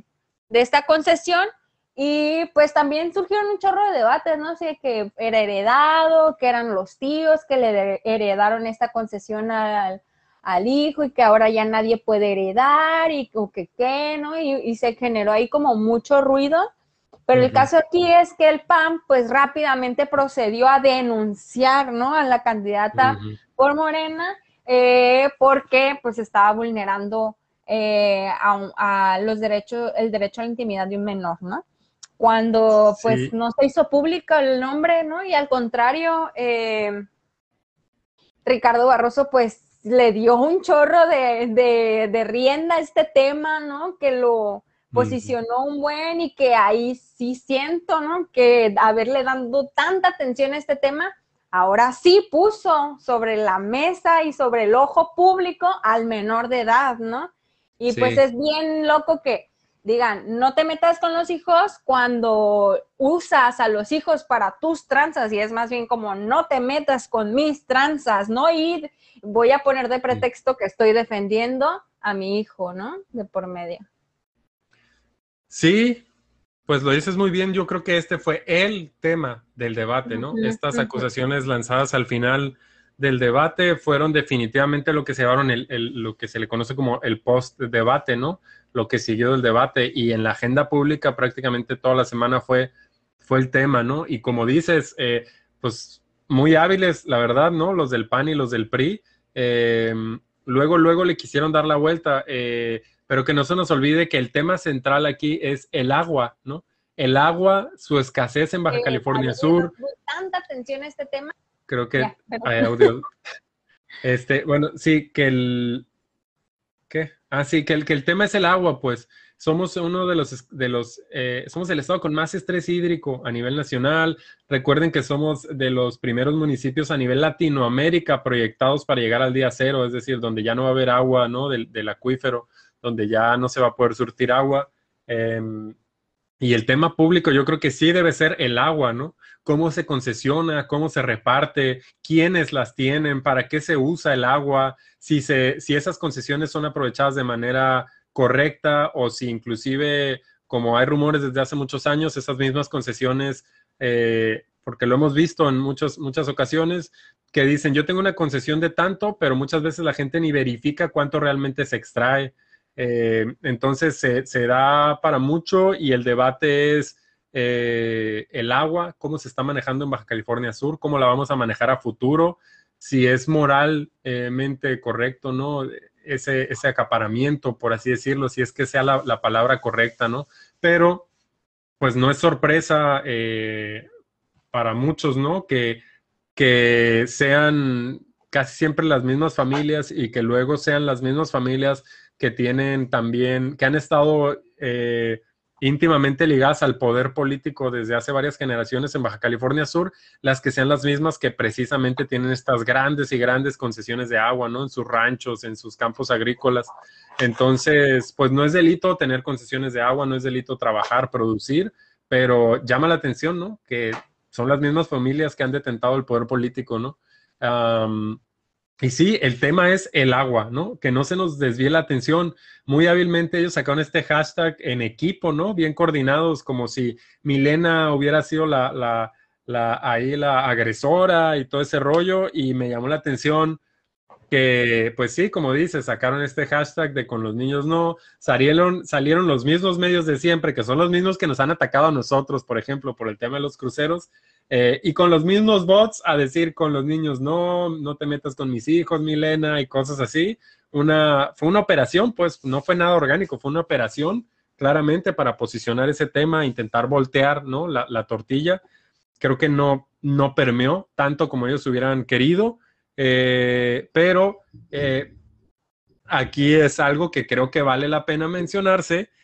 por si ustedes no se dieron cuenta, también hubo ciertas candidaturas que sacaron unos videos, ¿no? También diciendo Milena con los niños no y que no sé qué. No sé si la palomilla que nos esté escuchando se puede imaginar qué candidaturas le hicieron el juego a Ricardo Barroso. pero pues por lo menos las que yo recuerdo, las que yo vi los videos, fue Marcela Noyensvander del PES, eh, que hizo un video dedicado a Milena Quiroga para decirle que no se metiera con los hijos y, así. No habló del tema del agua. Eso es algo preciado. Eso es la familia, con la familia uno, ay no, no, no. Sí, y la otra que también hizo un video al que le pagó publicidad en redes sociales, para sorpresa de todos, yo creo, ¿no? Eh, fue Azucena Mesa del Partido Verde, ¿no? No. Shocking, increíble, pero sí, Azucena Mesa también hizo un video, este, ¿no? Diciendo que Milena y que no puede ser y que qué bajo han caído. Y, no hablan de las concesiones del agua, de cómo se distribuye el agua, de qué vamos a hacer en el futuro, de esta relación del, del poder y, las concesiones. Eso no se toca, ¿no? Eh, pero, pero sí, Milena, ¿cómo te atreviste a, exhibir ese tema? Entonces, pues está curado, ¿no? Cómo ellos mismos exhiben luego la coordinación que traen eh, ¿no? Los, los acuerdos que luego llegan a la luz cuando se, evidencian cuando vemos estas operaciones altamente coordinadas, la neta, ¿no? Pero que pues ya mucha gente dice, mm, Simón, ah, por aquí Luis Fernando nos pone, qué fuerte. Y Ricardo Pérez pone, la misma que mencionó que Barroso se había acercado para unirla a su campaña me parece, híjole, ahí la neta no me acuerdo exactamente qué candidata fue, pero creo que fue la de la de la de Nueva Alianza, ¿no? Yo no en Cuevas, creo que ella fue la que en el debate dijo que personas de Barroso la habían estado intentando eh, hacer que declinara a favor de Barroso, ¿no? Los balconeó ahí. No, no sé si fue Marcela Noyes-Vander, yo creo que fue Juno en Cuevas, no me acuerdo exactamente ahorita, pero sí es cierto, una candidata ahí mismo en el debate dijo, ¿no? Que, que le habían estado, que Barroso les había enviado emisarios, ¿no? Para que pues declinaran a favor de su candidatura. Buen dato, sí es cierto, no nos, no nos acordábamos. José Benito González dice, muy buen tema, Alejandro. Alejandro soy yo, porque para los que no sepan, también me llamo Alejandro. What? Sí, sí, ¿saben para qué me sirve ese segundo nombre? ese segundo nombre lo utilizo nomás para cuando pido algo acá por teléfono, como una pizza o algo así. Y, y si digo Yeudiel, me dicen, ¿qué? Yeudiel. Ah. Diego, ¿qué? Y yo, Alejandro. Ah, ok. Sí, señor Alejandro. Para eso me ha servido mi segundo nombre.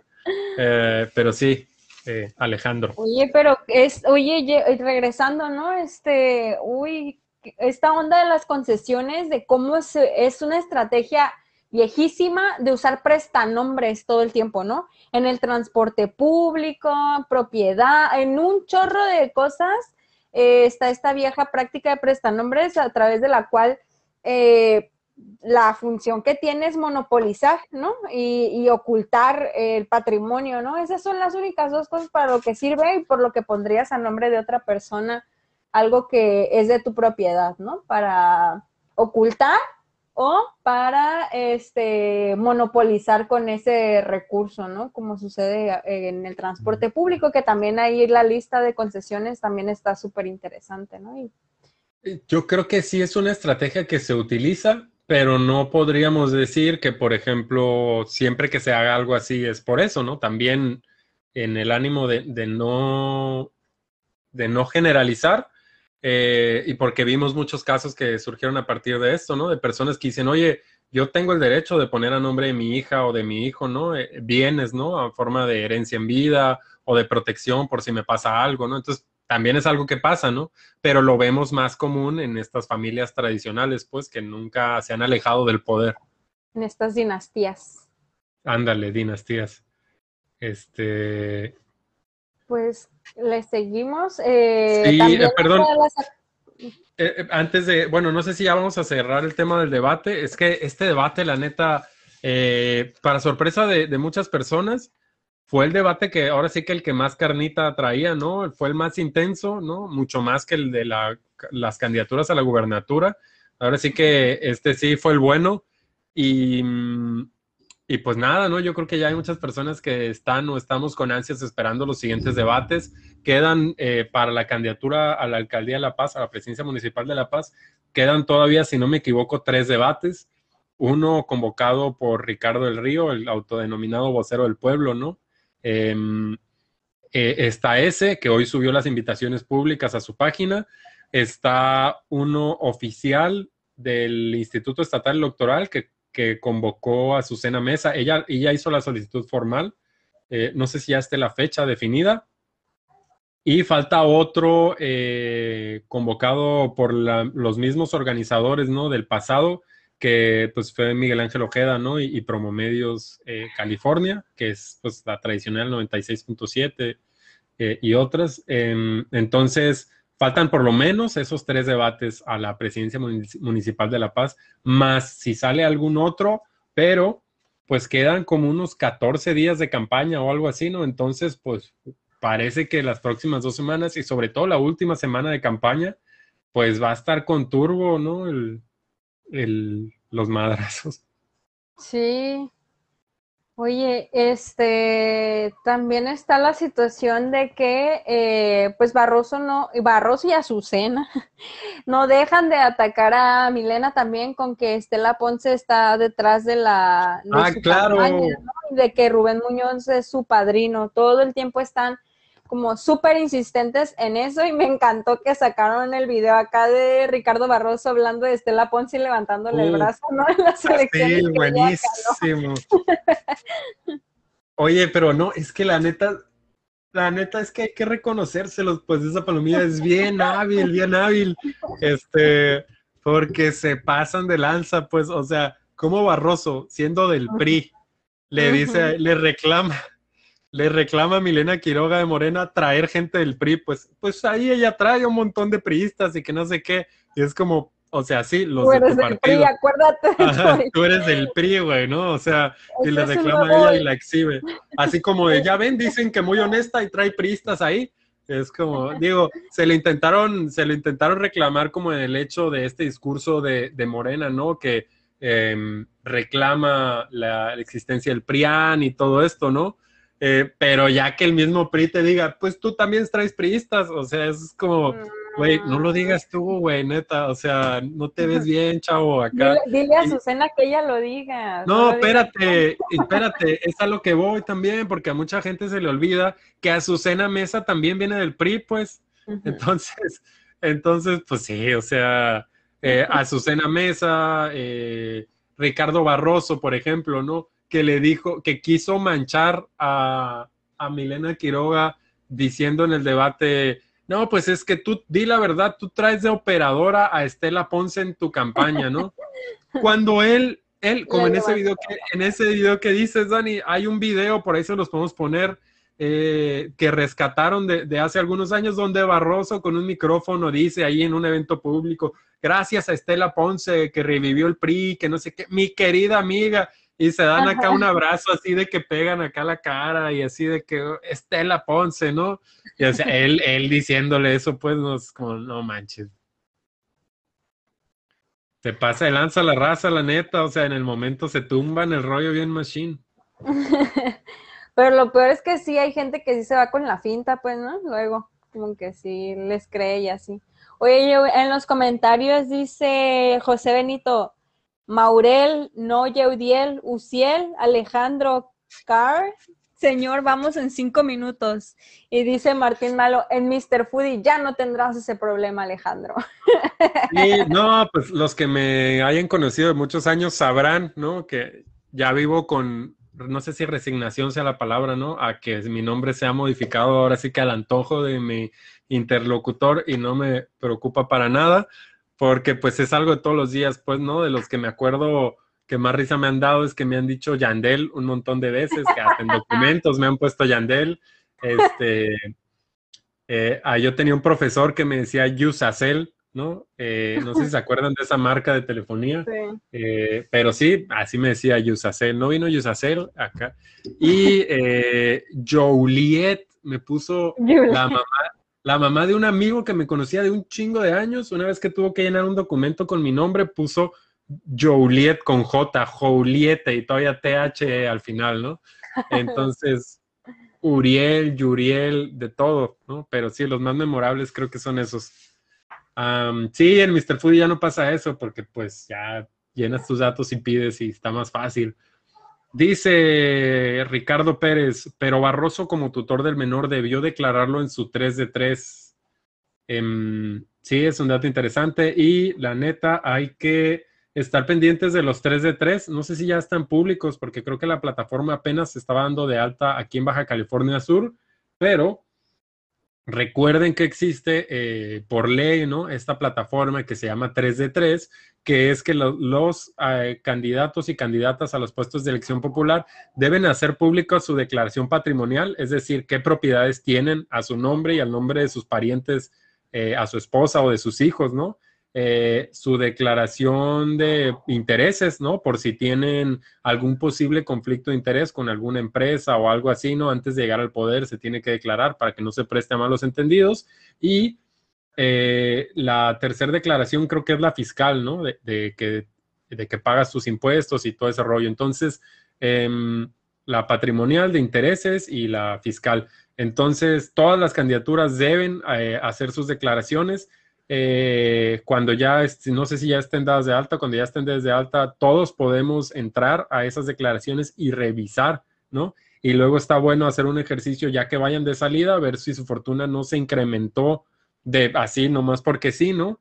Eh, en tres años que estuvieron en el poder o en seis años que estuvieron en el poder o de pronto su esposa tiene 20 propiedades de golpe o algo así, ¿no? Eso es eh, esta iniciativa que primero fue conocida como Ley 3 de 3 y que ya ahora es una, es una realidad, ha permitido exhibir a muchos funcionarios que de pronto les aparecen camionetas, propiedades, cuentas, ¿no? Cuentas en Andorra, ¿no? Como algunos priistas les pasó hace como dos, tres meses. Entonces, pues está bueno que aquí en lo local hagamos el ejercicio de revisar esas declaraciones 3 de 3 de las candidaturas, ¿no? y así, aproveché para hacer el comercial, pero pues sí, hay que estar al tiro, la neta, Palomilla. ¿Qué más? Mm, otro de los temas fue, bueno, ya no, yo creo que ya es todo sobre el debate en general, ¿no? Pues vamos a esperar los demás, igual se bajen, es que también ya pasa mucho, pasó mucho el debate y como que en esos primeros días surgen un chorro de cosas. Ha habido mucho movimiento. y ya es como que ya medio se enfrió el tema del debate y salieron otras cosas, ¿no? Que están como alrededor del tema de las elecciones, pero no, ya no son como del debate, ¿no? La única que sí continuó fue esta del, de pues de la concesión de Barroso, pero en general pues creo que ya del debate sería todo y vamos como a dos temas. Uno particular mío era como esta cuestión de que no les pasa a ustedes que la cuestión de la publicidad y de los volantes por todas partes es algo como súper molesto. Yo en mi casa todos los días por lo menos me dejan unos papeles en la entrada de mi casa. Hoy pasaron los del PES y me dejaron más papeles, ¿no? Y se están ahí acumulando nada más, ¿no? Ni, ni, ni me interesa, la verdad, esa publicidad, para eso las busco en la plataforma o, busco en los medios, o yo qué sé, ¿no? Y no, la verdad, esos volantes luego ni, ni dicen nada, traen la foto enorme del candidato nada más y ya, ¿no? Entonces se me hace como un desperdicio horrible la publicidad. Yo digo que deberían de prohibirla por ley desplastifica telonas y volantes. de hecho, sí hay, eh, sí se ha venido acotando mucho, porque de hecho, si ustedes recuerdan, antes te daban hasta comales, estufitas, un montón de, cosas, así que tú decías, ¿esto qué, güey, no? Em, la neta es que la ley electoral sí se ha venido poniendo cada vez más estricta y quién sabe si lo cumplan, pero por ejemplo, ahora la regulación dice que si te van a dar algo, tiene que ser un material textil y además tiene que ser algo que sea sujeto a ser reciclable, pues, ¿no? Como intentando ir, irse por donde tú estás diciendo. Em, y si se fijan, toda la publicidad electoral debe traer ahí el loguito de, que es aplicable a, reciclaje, que no es lo mismo decir que se va a reciclar, sino que se puede reciclar, ¿no? Entonces, por ley, todas las lonas y, ese tipo de publicidad ya deben contemplar supuestamente esto, ¿no? y fíjate que a lo mejor porque yo soy un poco más clavado, un poco más ñoño en eso, pero yo luego sí guardo esos folletitos que uno dice, ni al caso, ¿no? Un folleto así, pero yo digo, ¿qué tal si sí gana? Y a ver qué prometió y qué cumplió o qué no. Es más, verán, ahorita regreso porque en el otro cuarto tengo por ahí guardadas algunas cosas y entre ellos tengo el folleto de la campaña de 2018 del diputado que ganó por mi distrito, que es el diputado eh, por el PES, que ahorita está buscando la reelección, que se llama Rigoberto Murillo, este de la familia natural, sí, el, famoso Rigoberto Murillo, que, estuvo involucrado en, en, un supuesto desvío de 335 mil pesos o algo así, ¿no? Por unos foros de transporte que supuestamente no se hicieron. El caso es que yo sí lo guardé, eh, verás, ahorita regreso mientras tú sigues hablando con la palomilla les voy a contar una anécdota de Rigoberto Murillo. Eh, Rigoberto Murillo pues entró al, Congreso del Estado de Baja California Sur por el PES, ¿no? Por esta alianza de Juntos Haremos Historia con Morena. Y eh, pues ha estado aliado con Perla Flores y ha estado aliado con Lorenia Linet, que pues Perla Flores es la que estuvo involucrada en el escándalo de viaje, un viaje a Europa con eh, cargo al, al, presupuesto ¿no? que tenía en el Congreso. Y Lorenia tiene su propio escándalo por haber mordido a la diputada Rosalba.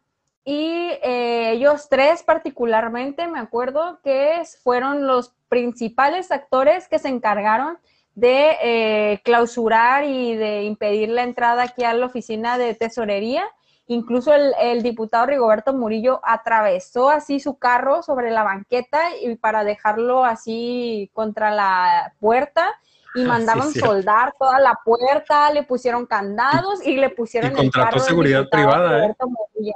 Y contrató seguridad privada y un rollo, ¿no? Es una persona nefasta y de verdad en la colonia pues, nadie, nadie lo quiere, ¿no? Nadie quiere a esos tres diputados, diputadas. Perla, Lorena y Rigoberto Pues él es mi diputado, ¿no? De aquí de mi distrito. Yo vivo en el distrito 15. Em, y pues ahora está buscando, ¿no? La reelección, ¿no? Eso, Rigoberto eh, Murillo Aguilar. Y pues para que vean que es cierto, miren, aquí les muestro la, su, su propaganda del 2018 cuando iba en Alianza Morena y el PES, ¿no? Él, él, él es del PES. Rigoberto Murillo Aguilar, diputado local del distrito 15. Rigo es tu amigo, Dani. Es lo que dice aquí. Rigo es tu amigo, era su lema. No, pero no has visto el, de este año. Espérate, espérate. Ahorita. Pero miren, acá lo interesante, y por, y por eso lo guardé, es que aquí viene sus 10 propuestas de lo que él iba a lograr eh, estos tres años siendo, siendo diputado local, eh, representante de este distrito, y se los voy a leer, eran 10 propuestas. Cero tolerancia a la corrupción, es el primero. Perla Flores, viaje a Europa con el cargo al erario. cero tolerancia a la corrupción y él fue acusado a los pocos meses de haber entrado, de haber desviado 330 y tantos mil pesos que él tuvo que poner de su, de su salario después, ¿no? No sé si recuerdan, por unos foros y, el, y el, un empresario lo señaló de que no les habían pagado, pero que sí habían cobrado la factura a ellos, ¿no? Eh, habían solicitado el recurso.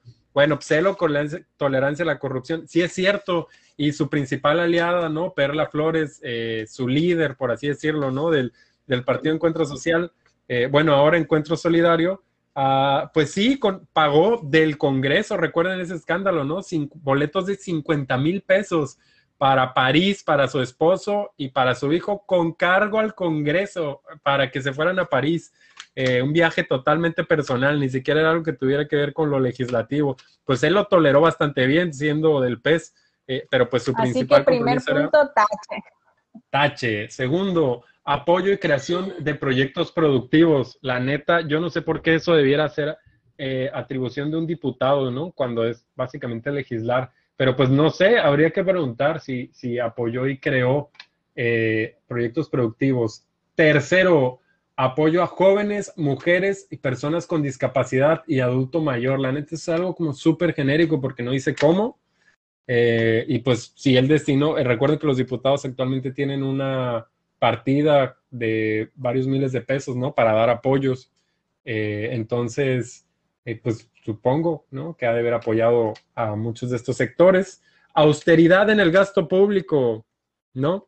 Que su compañera de bancada se haya ido a Francia, ¿no? Con cargo al erario público. No sé si necesariamente sea considerado como austeridad.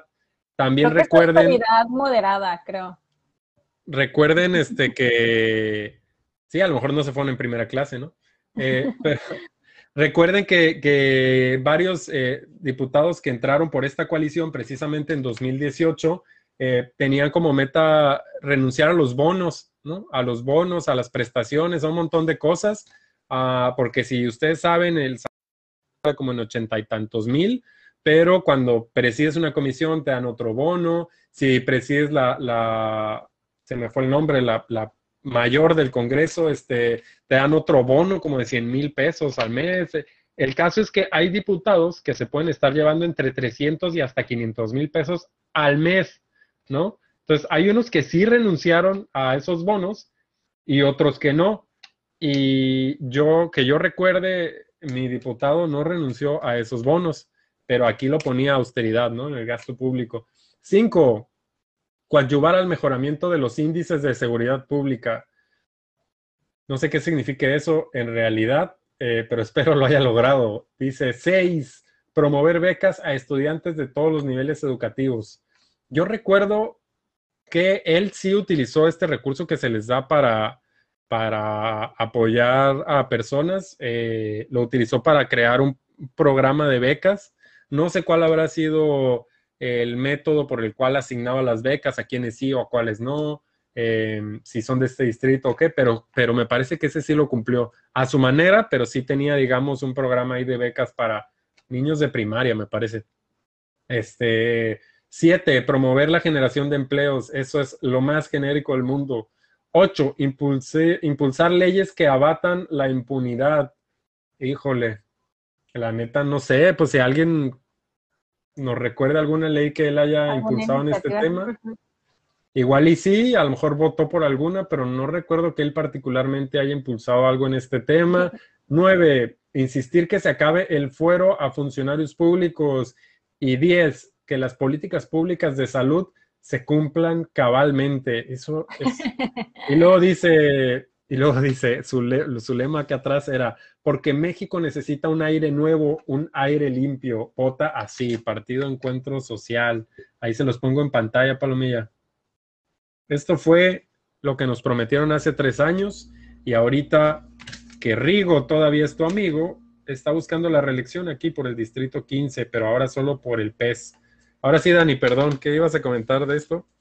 Que este año su lema, así en las lonas que ha estado, que he visto de él, ¿no? En las casas, también tiene una iniciativa muy genérica, que igual ahorita ya tengo el background de que dio algunas becas, pero su lema y su mayor propuesta sí es la, una lona con su cara enorme, con el logo del pez, y dice, beca para becas para todos los niños. Y es como, ¿quién eres tú? ¿Eres el director de la C? ¿Quién eres? Sí, nada que ver. O sea, nada que ver, nada que ver, así súper fuera de lugar su propuesta, ¿no? Y un chorro de educadoras están diciendo, ¿y quién es este tipo, no? ¿Y por qué como diputado su propuesta es darle becas a todos los niños súper falaz, súper, no sé. Sí, pues. No, pero hace rato lo comentábamos un poco y con el tema del agua, ¿no? Que ha ido escalando, que es el tema central, ¿no? Parece ser de estas elecciones. el, que va aquí por parte de la alianza del PRI y del PAN y los demás es este Rigo Mares, que fue diputado federal hasta hace poco, me parece. No sé si es diputado con licencia ahorita. Eh, pero Rigo Mares tiene lonas aquí en mi colonia eh, y un chingo espectaculares, porque si ustedes han manejado por La Paz, en un montón de esquinas han visto espectaculares, se los aseguro. Pero bueno, el caso es que saco este tema porque Rigo Murillo, digo Rigo Mares, hay dos Rigos aquí contendiendo en mi distrito, em, promete agua para todos, todos los días. Y es así como, güey, pues ojalá sí, pero ¿de dónde y por qué tú como diputado y no el ejecutivo? Pues no.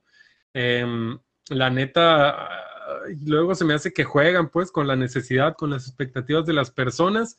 Ah, y pues chale, ¿no? Y luego él va en alianza con Barroso, al mismo al que él había denunciado, pues ahora le levanta la mano y Barroso ya lo incorporó en su, en su lema de campaña y fue todavía más allá porque puso, firmó unos compromisos y puso en la publicación en Facebook eh, agua, eh, agua los siete días de la semana, las 24 horas, ¿no? Entonces, todos vamos a tener agua las 24 horas, los 7 días de la semana en el gobierno de Barroso.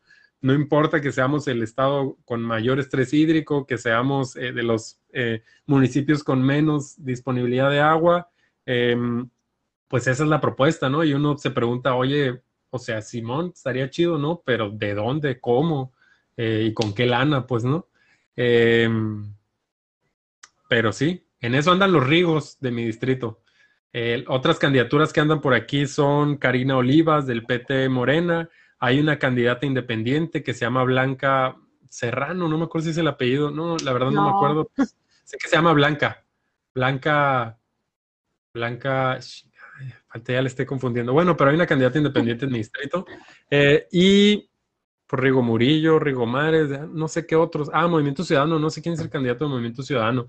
Por aquí este, ya tenemos algunos comentarios acumulados. Alejandra Garciglia nos dice, como diseñadora gráfica he tenido la oportunidad en el pasado de trabajar para campañas políticas por medio de una agencia de publicidad que ya no existe.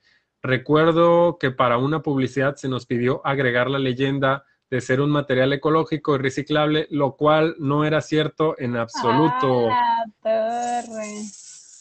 balconeando a la palomilla, pero sí, ¿no? Qué bueno, o sea, pero pues está bien. Justamente, fíjate, ahora que empezó como con toda esta idea del eco-friendly y toda esta onda, ¿no? Entre las empresas principalmente, empezó también ahorita una corriente de que sí, las empresas pueden decir que usan materiales biodegradables, composteables y todo eso, pero muchas veces nomás se cuelgan del discurso, ¿no? Y dicen, mis, mis productos son hechos sin crueldad animal, ¿no? Ahora que pasó esta situación, ¿no? De cruel, cruel, cruel Cruelty free. algo, así.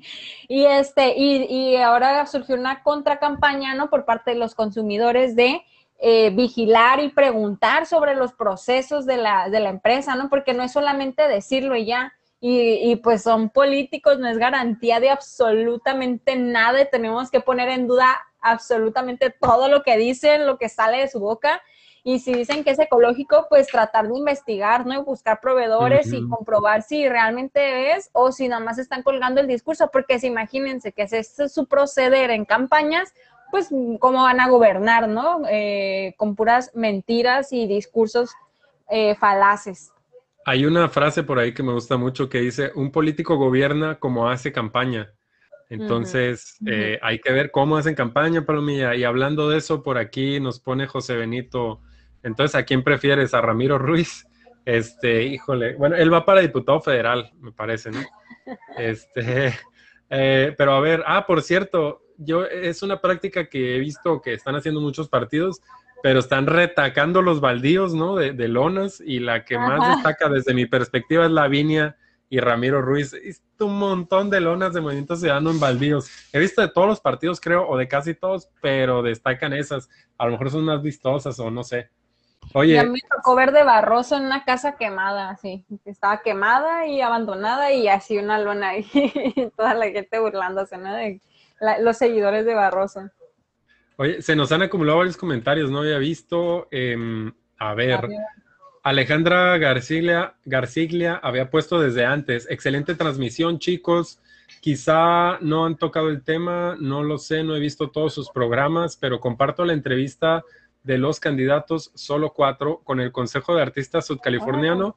donde se habló de algunos temas importantes para la comunidad en cuanto a cultura. Gracias por el link. Aquí está, eh, hay que retomarlo y a ver si lo podemos compartir desde la página de la fragata. José Benito González nos puso también, en la política se multiplica los dineros, las casas, los amigos, pero nunca los hechos. Buen punto. Es que saben quién eres y te quieren seducir a la fuerza. Supongo que hablaba hace rato de cómo hacen campaña, ah, de que van y te, te ponen un chingo de publicidad en tu casa, ¿no? Em, eh, ¿En qué momento hablarán de las tortillas? Pone José Benito González. Sí es cierto, subir fotos, eh, ¿no? Siendo ah, humilde es lo de hoy. Pero todas las candidaturas, la neta, la están aplicando, ¿no? Verse acá bien barrio comiendo un jate o algo así, pero de entre todas destacó la de Lupita Saldaña, candidata a la alcaldía de Los Cabos, porque salía con una tortilla, ¿no? Y decía, no sé, ¿te acuerdas exactamente qué decías? Que se me descargó el teléfono. Exactamente, no me acuerdo. Pero es el típico, ¿no? De que si no fuera humilde, no podría hacer esto, así, ¿no? La típica y cruzando el ah. charco, comiendo ah, la neta. de frijol, este, ay no, horror. Mira, por aquí lo ando buscando. Puso, puso, puso. Subimos una foto, de hecho, una captura en el Instagram y aquí en la página de la fragata, por si lo quieren ir a checar, porque no sabemos si lo van a terminar borrando de su cuenta, ¿no? Pero dice, la cara de felicidad al comerme una tortilla y un chingo de emojis como así. Y pone, tenía mucha hambre y necesitaba agarrar las pilas para seguir en campaña. Y un emoji así, y ya viene ella súper feliz con una tortilla en la mano, ¿no? Y la última vez que vi esta publicación tenía como mil y tantos likes, ¿no? lo cual es, los cuales muchos eran menjajas. Em, pero la, la publicación explotó el día de ayer, me parece que fue ayer, porque un montón de páginas de memes a nivel nacional, ¿no? Sobre todo estas que dicen, estas que se llaman gente a la que le gusta estar mamando y cosas así, así se llama la página, este, eh, las empezaron a compartir, entonces por lo menos tres o cuatro páginas nacionales de memes ya compartieron la foto, la captura, ¿no? De, de básicamente es ese meme, pues, de acá, si yo, si yo no fuera humilde, podría hacer esto, ¿no? Que es cuando los vemos bien barrio a, los políticos ahora. Pero eh, bueno, ya hablamos. Estaba, chistoso que salía en la foto así con el espejito y todo, ¿no? Así de que se estaba pintando y arreglando y todo para preparando toda la escena para verse acá nice, pero barrio, ¿no? Así como que una combinación entre humilde, pero acá, ¿no? Entonces ahí estaba como que toda la escena, ¿no? De ella. Y pues eso ya lo hemos visto, ¿no? En, en otros estados también así un chorro, están como que desesperados por generar simpatía, ¿no? Y vemos a, mm. los, a los candidatos y candidatas TikTokers hechos tiras, hechos tiras por, por ser simpáticos, por verse eh, agradables, por, por, tener tu atención, si se mueren por tener tu atención, porque sientas que, que, son como tú y que comen lo mismo que tú y que son humildes y son buenas personas, ¿no? Y no, están desesperados de verdad por dar esa imagen y les sale muy, muy, muy mal a todos. Sí, hemos estado compartiendo algunos TikToks de candidatos, no solo de, no de aquí particularmente, sino de todo México. Y de hecho ya compartimos una de Perú que se casó con la honestidad, ¿no? Pero sí, ahorita que las campañas andan con todo, como dice Dani, que andan desesperados los políticos por ser buena onda, pues sí, estamos seleccionando ciertos casos, ¿no? Y se los hemos estado compartiendo y vamos a seguirlo haciendo durante ese proceso electoral. Ya tenemos varios en la fila, de hecho, ahí por subir.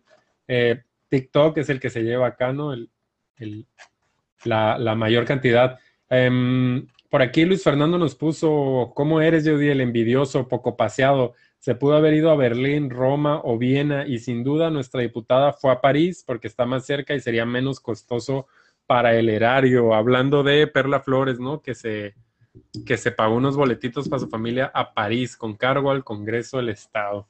Este, em, ¿qué show? ¿Que ¿Nos falta algún tema? Creo que, mira, pues este programa de, este programa de media hora ya lleva hora y media. otra vez. Pues ya, creo que ya, o sea, lo de las lonas de Milena Quiroga, de que también hoy en la mañana sacó un video en vivo, ¿no? Donde estaba señalando, bueno, ya lleva rato, ¿no? También a Víctor Castro, eh, también Barroso, también había subido videos, ¿no? Que este, les estaban como que retirando estas lonitas chiquitas, ¿no? Que ponen en las casas, pero que nunca se ha sabido como exactamente quién es, ¿no? Pero acusan obviamente al, opositor. Y hoy en la mañana también, este, Milena señaló de un, este, de un ataque a uno de sus de los espectaculares. No, no, no, pero, pero yo leí por ahí una publicación, no sé si esa misma o más completa, eh, sí, subió un video denunciando eso, de que le habían roto el espectacular, ¿no? Venía así todo rajado, pero no era uno, creo que eran como 10 o algo así. A la vez. Y son, son cariñosos esos espectaculares, ¿no? Entonces, ah, creo que este es el ataque en, este momento que ha llegado más allá, porque mm, eh, a ella ya le habían señalado, ¿no? Por, ah, por poner unas calcas eh, y ella dijo que no, que no había sido, que fue una, fue otra persona, ¿verdad? X pero ya le habían señalado, se recuerdan, al principio de la campaña, ¿no? Por, por una lonita. Em, de ahí a Barroso acusó que a él le habían destruido un espectacular también, eh, pero ya el punto más alto es ese, pues eh, Milena denunció que como 10 o no sé, varios espectaculares, ¿no? Que fue una operación que se hizo el día de ayer en la noche. Mm. Ah, y ella puso inclusive que habían agarrado a una persona que entre los vecinos ahí denunciaron y todo, y sí capturaron a una persona, viene el nombre, no lo voy a leer, ¿no? Por presunción de inocencia, eh, que iban a proceder legalmente, pues tenían a la persona ya, ¿no? Eh, entonces no les, no les terminó de salir, eh, pero pues 10 espectaculares o los que han sido, suena a varios miles de pesos en, publicidad, ¿no? Daño a la propiedad pública también, o sea, porque esos espectaculares tienen dueños también, ¿no? Y es mobiliario también. Y también hemos visto relacionado con la publicidad estos casos, ¿no? Que se han vuelto tristemente comunes de talar árboles, ¿no? Para que se vean, para que se vean una barda pintada por un candidato, pues un árbol de 10, 15, 20 años o más, lo matan para pues un, espectacular, una barda mal pintada de un mes o dos meses y ya, ¿no? Este, hemos subido algunos casos, no solo locales, sino creo que de Nuevo León y, hay algunos otros que faltan por subir, pero desde los que hemos visto por internet y hasta los que nos han hecho llegar, porque una persona por Instagram nos hizo llegar uno también de Karina Olivas, de la candidata de, por el PT, por, el, por ese distrito, por el distrito 15, también por ahí lo vamos a subir. Este, el PAN, por ejemplo, que pintó un mural, ¿no? No sé si te acuerdas, en la entrada de Miraflores, eh, y a los del PAN también, días después de eso, les aparecieron varias bardas y lonas, creo, de Lupita Saldaña grafiteadas, ¿no? Y decían, no, seguro fue Morena, y, otros decíamos, oye, tal vez fueron los artistas enojados, ¿no? A los que les destruiste el, mural, ¿no? Em, ¿Qué otro? Pues no, pues está con todo. Ah, y, y no, no sé si lo llegamos a mencionar, perdón, es que no sé si lo llegamos a mencionar, pero creo que el ataque ya de manera física que ha llegado un poco más allá fue precisamente a Karina Olivas, ¿no? Que creo que la semana pasada o antepasada, creo que iba empezando su día o algo así, ¿no? Y pasaron y le arrojaron un balde de, excremento, de mierda. Este, no aclararon si era de perro, de humano, de qué, pero creo que iba a poner una denuncia, ¿no? Y denunció ahí, salía el carro manchado y no sé si ella, eh, pero ese pues es un ataque que ya llegó a lo físico, ¿no? A dañarla a ella, tal cual como persona. ¿Estás buscando la nota o, qué? No, otro caso que también me acordé que el organismo lo publicó, que es un videito bien cortito, ¿no? También en el que se ven a simpatizantes de Lupita Saldaña y a simpatizantes ah, también de Fuerza por México, en el que ya se ven así súper cerquita. Eh, son, sí, simpatizantes de Lupita Saldaña y también de Fuerza por México vinculado al doctor, doctor Ibarra. Sí que estaban también ahí como que se encontraron, ¿no? En un evento y se hacen no solo de palabras, sino que también intercambian golpes entre los simpatizantes, ¿no? Y la sana distancia y nada, ¿no? Todo el carajo. Sí, les agarraron a vergazos, pero con cubrebocas. Este, ah. les vamos a subir el video porque sí lo tenemos por ahí. Fue a las afueras del debate que se hizo en Los Cabos por la presidencia municipal y fue precisamente entre seguidores de Lupita Saldaña y del doctor Ibarra. Este... También hace falta revisar las candidaturas en los municipios. En los otros municipios también está canija la situación y siempre terminan, pues sí, como marginados del debate de la opinión pública, ¿no? Siempre todo se centra más en la paz, pero en Guerrero Negro luego también viven un infiernito, ¿no? Luego también en Comondú, en, en, este, en Loreto, también este, pues viven situaciones bien, si aquí el nivel está súper decadente, allá neta que se ven unas cosas muy locas, entonces también hay que... Sí, pues en, creo que es en Mulegé, ¿no? Donde gobierna Felipe Prado por parte de Nueva Alianza. Eh, y que él, siendo alcalde, está buscando la reelección, es decir, está en funciones, y mientras es presidente municipal, es candidato por Nueva Alianza, ¿no? La ley lo permite así ahora. Eh, y entonces se mezcla ahí, ¿no? Esta línea y, y pues el, el municipio, el municipio allá tiene mucho, el historial es enorme y, y, ese municipio tiene muchos problemas económicos, hay mucha inconformidad por parte de, de los trabajadores del mismo eh, municipio y estaban creo que en negociaciones, ¿no? Y el propio eh, presidente municipal, candidato a la vez, eh, fue a las mesas de negociación rodeado de policías y como no llegó a ningún acuerdo, se fue rodeado de policías también, ¿no? Mientras es candidato también. Entonces ahí, ahí son escenarios todavía más difíciles, ¿no? Donde inclusive hubo ataques a reporteros, ¿no? A periodistas en, en meses anteriores, etcétera, etcétera, ¿no? Definitivamente, si aquí nos quejamos, los otros municipios la están pasando difícil pues no tiene ni un mes que organizó una velada de oración con todos los líderes de las iglesias en la plaza pública enfrente del ayuntamiento de, allá de Mulegé, ¿no? Y mano. Y, lo hizo con recursos públicos, transmitiendo desde las redes oficiales. Así es, así es. Y luego también tiene una deuda enorme con la CFE, con el agua, el municipio no paga el agua, le cortaron el agua y fueron y se conectaron de manera ilegal eh, unos adeudos de cuatro meses a su personal de ahí del ayuntamiento. O sea, es un, una fichita, de verdad, Felipe Prado, y pues atrae a, todos sus achichincles ahí a un lado, ¿no? Y todos aspirando a, a reelegirse, a seguir ahí eh, viviendo el erario. Y pues él es un candidato, los otros candidatos no los conocemos, pero pues valdría la pena conocer, ¿no? ¿Qué opciones para que salgan de ese hoyo este, tan horrible en el que está Mulegé. De intolerancia también, súper intolerante es el gobierno de Felipe Prado. Y un chorro de bots. Tiene un ejército de bots que están todo el tiempo hostigando a los medios de comunicación y a los defensores de derechos humanos allá en Mulegé también, que los acallan súper rápido. Y tenemos un historial también de violencia a la libertad, bueno, de, de opresión, ¿no? Hacia los periodistas en general. Es un, una zona muy agreste, muchos feminicidios y pues también está el asesinato de eh, Rafael Murúa también allá, entonces mm. es, está horrible, la verdad, eh, aquellos municipios y deberíamos de apoyarlos un poquito eh, visibilizando las candidaturas que tienen y a la mejor opción ¿no? que pudieran tener en estos momentos. Sí, oye Dani, totalmente de acuerdo, estoy viendo la hora. Ya, no manches. Y ya vamos otra vez para las dos horas de este programa que otra vez dijimos que durar media hora. Pero ya este, acabamos.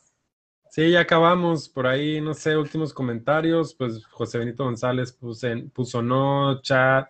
En serio, que zarra, estuvo peor el de la harina. Creo que habla del cubetazo, ¿no? Que mencionamos ahorita Karina Olivas. Luego puso, si él no fuera pueblo, no se robaría el agua, su lema. Supongo que se refiere a Barroso. Este, y pues muchas gracias. Eh, bueno, no sé si alguien quiera comentar, alguien quiera poner un último comentario, es el momento, si no, ya no será leído en vivo. muchas gracias por la participación, Palomilla. Estoy aquí checando y hay casi 55 comentarios hubo en esta transmisión. Muchas gracias por los compartidos, por los likes. Eh, recuerden, este es un espacio pues voluntario, ¿no? Hacemos, lo hacemos el equipo de la fragata, malabareando nuestros tiempos personales para poder estar aquí. Eh, esto, recuerden, estamos en Twitter, en Instagram, en Facebook y en Spotify. Ahí nos pueden escuchar ya tiempo después. Dani es la que se rifa eh, importando, descargando y, subiendo todo, ¿no? en forma de podcast suscríbanse por allá también. La neta es que nos ha estado yendo bien últimamente en, varias redes, ¿no?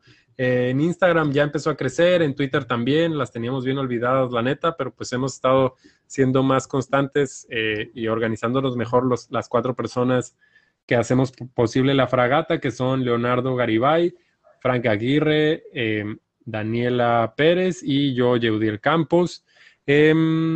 Y yo, por mi parte, lo último sería también agradecer a Mr. Foodie, ¿saben? Esta aplicación local eh, que promueve negocios locales. Si tú además tienes un restaurante, un, comercio local, eh, puedes inscribirte a Mr. Foodie, escríbeles y pues ya vas a poder eh, distribuir tu, tu, alimento o tu producto este, a través de esta plataforma. La neta está chida y es más barata que otras pues por mi parte es todo. Muchas gracias. Ayúdenos a compartir y gracias por estar aquí escuchándonos y comentando. Gracias eh, a ustedes. La neta es que se pone bueno este programa porque luego cuando no vienen estamos acá como viéndonos nomás, ¿no? Eh, y pues mi parte es todo. Muchas gracias y ya le paso el, el final a Dani. Pues también agradecerles un chorro por la paciencia, porque nunca empezamos como tan temprano, pero hacemos súper el esfuerzo de estar aquí de armar las notas más interesantes. Les agradezco un chorro los eh, mensajes, se siente como súper bonito, la verdad. Eh, que nos estén escuchando, que les guste participar, que sientan en este lugar como un lugar libre en el que puedan comentar. Y este, y pues también agradecer a Mr. Foodie. Eh, la verdad, no me acabé mis alitas, las voy a desayunar la mitad, que sí estaba como bastante grande el, pedido. Este, pero los disfruté un chorro, tenía un montón de ganas de alitas. Y pues muchísimas gracias eh, por esta aplicación y, y, todas sus iniciativas en general de Jorge y de Alan. Y pues muchas, muchas, muchas, muchas, muchas gracias a todos los que nos escucharon. Y pues nos vemos el próximo lunes en la siguiente, en el siguiente catalejo. Y pues estaremos ahí anunciándoles si eh, se atraviesa por ahí algún sablazo, no sabemos, a lo mejor se arma, a lo mejor no, pero pues les estaremos avisando ahí con, con anticipación. Y muchísimas gracias por escucharnos, compártanos, escúchanos. Ya viste, perdón, según yo ya me he despedido, pero ya viste el comentario que nos puso José Benito González, dice, siete instruidos en política, refiriéndose a que todas estas dos horas que él anduvo ubereando en su, en su carrito el March. Tiene un March blanco que es el que anda utilizando de Uber. Eh, siete personas, siete pasajeros tuvo. En la política local.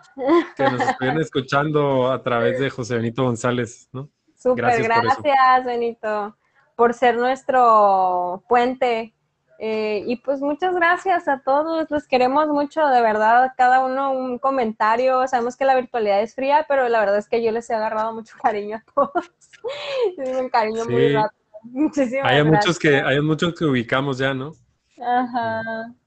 No pues creí que fuera posible, pero sí, sí, la verdad que sí. Buenas noches, Palomilla, gracias por todo. Ay, yo tengo que terminar la, la transmisión. Sí, tú eres la, sí. y yo, pues, la, la termina la Nos vemos.